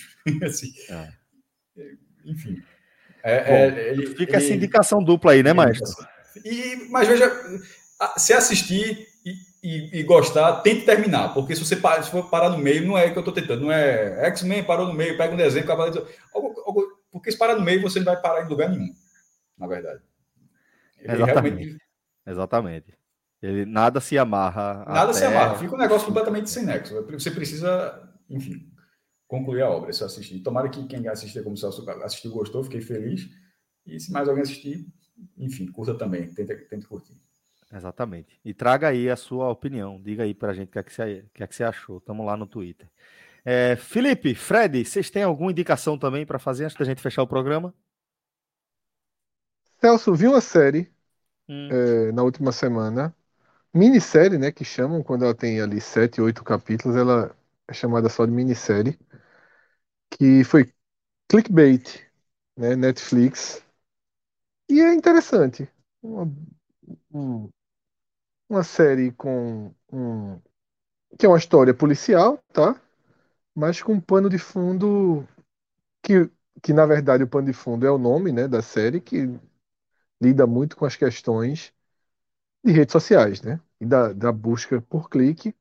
A premissa é a seguinte, né? Um cara aparece um vídeo, né, num, num canal de streaming que não é o YouTube, tá? E é um vídeo de um cara feito de refém. Esse cara segura os cartazes dizendo que ele abusa de mulheres e que ele matou uma mulher. E se aquele vídeo chegar a 5 milhões de visualizações, o cara vai ser morto, né? Esse é o ponto de partida da, da minissérie. E ela, ela é boa, Celso. Na... Lembrou o primeiro episódio de Lembra muito, lembra Black muito. Mirror. É exatamente, o do porco, né? do porco, né? Do parlamentar. Lembra, lembra. Tem Primeiro-ministro. né? Primeiro-ministro britânico, né? Lembra que pra mim, assim, eu já falei isso em outros Agamenons da época, né? Uhum. O meu impacto ali daquele primeiro episódio é, foi uma das melhores coisas que eu vi na TV. Eu tratei dessa forma né, no, no Agamenon, né? espetacular. Daquele. É espetacular. É, E é, e E é, é uma- e é é uma um porta de mais entrada- próximo, né? Da, do tempo atual, que, da, da, dentro da série Black Mirror, né? É, de Black Mirror eu acho que é. O mais. O que seria Mais- hoje, né? É o, que, é o é equivalente a ser hoje, exatamente. Isso, isso. E é, clickbait entra nisso, tá? Não é, não é espetacular e nem é essencialmente sobre isso. Como eu falei, é um acaba caindo muito na linha de um roteiro policial, né? De descobrir as coisas, né? Mas as abordagens que, que, que acontecem em relação ao uso das redes sociais são boas abordagens, bem boas. Nessa parte, é, ela é interessante. Melhor até do que a, o próprio, a própria condução do, do, do roteiro policial. Né? As nuances são, são boas. Massa, massa. De julgamentos, pré-julgamentos, né? E, e- e velocidade com que as coisas acontecem nas redes, né? Porque isso, isso é um, um- Porque veja, volta para o ponto de, de partida, né? Para a premissa. Um cara, né? Com cartazes, uma, uma justiça própria, uma justiça pelas próprias mãos, né? Essa é a. Quem assiste o vídeo é isso. Então, o cara passa a ser um cara. Você divide a sociedade entre quem quer que o cara seja morto e que é a grande maioria, né? E uma minoria que diz, não, mas calma aí, né? Vamos, vamos tentar localizar, é um refém, é um sequestro, é um crime. Mas aí o debate é bom. É uma boa série, é uma boa série. É, eu assisti também é, o lançamento aí, né, da, da Disney Plus, que é Shang-Chi e a Lenda dos Dez Anéis, da Marvel, dentro do, do universo. É, e gostei bastante, velho. Mas é, vou tirar o bastante. Vou dizer que eu gostei, mas eu achei a trama um pouquinho mais frágil que a, o que a Marvel normalmente tem feito aí para esse formato. É, não vou entrar em detalhes maiores que esse, porque realmente está bem recente o filme. Acho que muita gente ainda não assistiu, mas vou. Eu vi elogios aí da turma no Twitter. Eu achei, eu achei é, bom, gostei, achei uma boa experiência, mas como eu falei, acho que é, foi uma trama um pouquinho mais frágil do que a que a Marvel vem entregando. Mas é aquele negócio, é, é um sarrafo alto como faz parte literalmente desse universo, é, você acaba comparando inevitavelmente. E é, não achei no mesmo nível de outras tramas, mas talvez esteja meio que numa mesma linha ali é, de, de, do filme da Viúva Negra.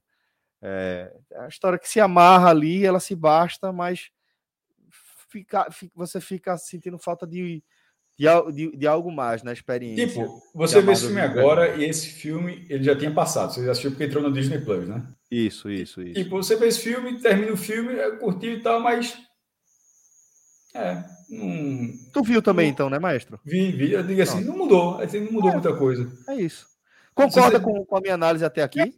Eu estou tentando ampliar o que, o que eu estou entendendo que você está querendo dizer. Se terminou o filme, é beleza. Se eu tivesse visto, não tivesse visto, a história está passando ali, não legalzinho e tal. Sessão da tarde, não foi nada. Não tô com raiva de ter assistido, mas é, é, é isso aí. É. Pronto, eu acho que, que foi a minha sensação, mas foi perfeito. Acho que você sentiu a mesma coisa que eu. É, é isso, as minhas indicações foram essas. Falei de Neon Genesis, né? De 97, eu acho. E agora de, Dexter, de Shang-Chi. Né? Tá curtindo? Tô na. Eu vejo pouco, né? Vejo episódio e tal. Dura 40 minutos. Estou na terceira, na terceira temporada. Bom, então. Pô, é, é, é, ele é, é, legal porque é espaço em Miami, né? Uhum. E das séries americanas e tal. É, é, é, muito é algo muito mais entre aspas brasileiro ali pô. A, muito, a miscigenação, muito latino né velho é a miscigenação da população a praia, as roupas, tipo, os caras são detetives, cara, pô, bermuda e tal. Então, mesmo em inglês, assim, não, uma série americana, mas ao mesmo tempo ela sai daquele tipo que é aquele caráter nova-iorquino, de Chicago, é, tá entendendo ali a região mais oeste norte-americano, próprio Los Angeles, assim. A, a, Califórnia, né? Também não é essa pegada. É, Califórnia, mas Califórnia já é diferente, porque nesse, nesse caso, é, você vê muita coisa de Brasil ali, pô. Isso. E sobretudo porque, pô, é uma série um serial killer, aí que o cara vê Brasil mesmo, que é morto o tempo todo. Tá ligado? Assim, é, infelizmente você acaba sendo habituando a uma realidade onde as pessoas, infelizmente, estão. O número de assassinatos assim, é uma coisa surpreendente, é uma violência ali em Miami, está retratado na série.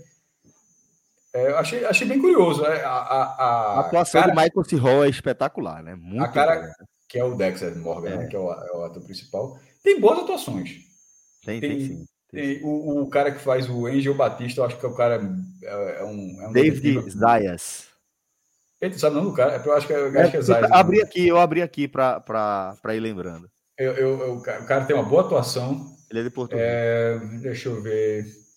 É... Ele, ele, é um cubano no, na, na, na, série, né? É, é tem uma comunidade. Claro, não. Cubano, cubano é, a chefe, é, a, chefe, é a Maria Laguerta. Eu não sei se João Batista é cubano, não. Eu, eu acho que, que cubano era, era, era Laguerta e o promotor. Sim, sim, isso sim, com certeza. Mas aí tem gente do Haiti, por exemplo, um cara que era do Haiti, porque tem muita gente ali do, da América Central, mas com, com inglês dominante. Então, porra, a série foi 2007, né? Então, essa terceira temporada, acho que um, deve estar perto de 2010 ou 2011. Então, eu estou achando bem interessante. Eu acho que você vai entrar agora no que eu considero o, o melhor momento da série. Ela, ela é contida no, no, no formato de produção. Sim, sim, sim, sim, sim. Tipo, você vê que não precisa de muitas coisas para fazer aquilo, tá ligado? Uhum. Uma, uma batida de carro, uma explosão, uma perseguição, um, uma, um pouso forçado de avião. Não, pô, é muito papo tal, entrando, dando batida em casa para ir perseguir. Então, você vê que, que é uma série bem feitinha, mas de, de orçamento bem ok. Isso, isso, é isso. Bom, Mas então trouxemos aí séries de décadas diferentes. Né? É, séries só não, né? Sugestões. Bom, galera, é, de minha parte, acho que já dá para fechar. Queria só agradecer aqui, mandar um abraço é, para toda a nossa audiência, você que acompanhou a gente até aqui, o finzinho. Fazia tempo que a gente não gravava um Agamenon tão longo. Tá com saudade já de gravar nesse formato. Já mando um abraço aqui também para o maestro, para Felipe, para Felipe Assis, para Fred Figueiredo. Dormiu, isso dormiu num programa, num balãozinho. ali, pô.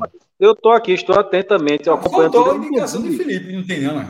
Tá não, eu não tenho, não, eu não tenho indicação. Não. Agora, na verdade, eu quero saber Chaves. o seguinte. Eu, não, a minha curiosidade é o seguinte: como é que vocês toda semana têm uma, uma indicação? Me diga uma coisa, vocês fazem tipo assim, armazena, não? Vocês tem, tem, tem um segredo, Felipe, tem um segredo. Fica soltando uma de cada vez, não? Como é isso? Não, exato, tem um segredo. De vez em quando as indicações são episódios. Quem fazia isso muito bem era João.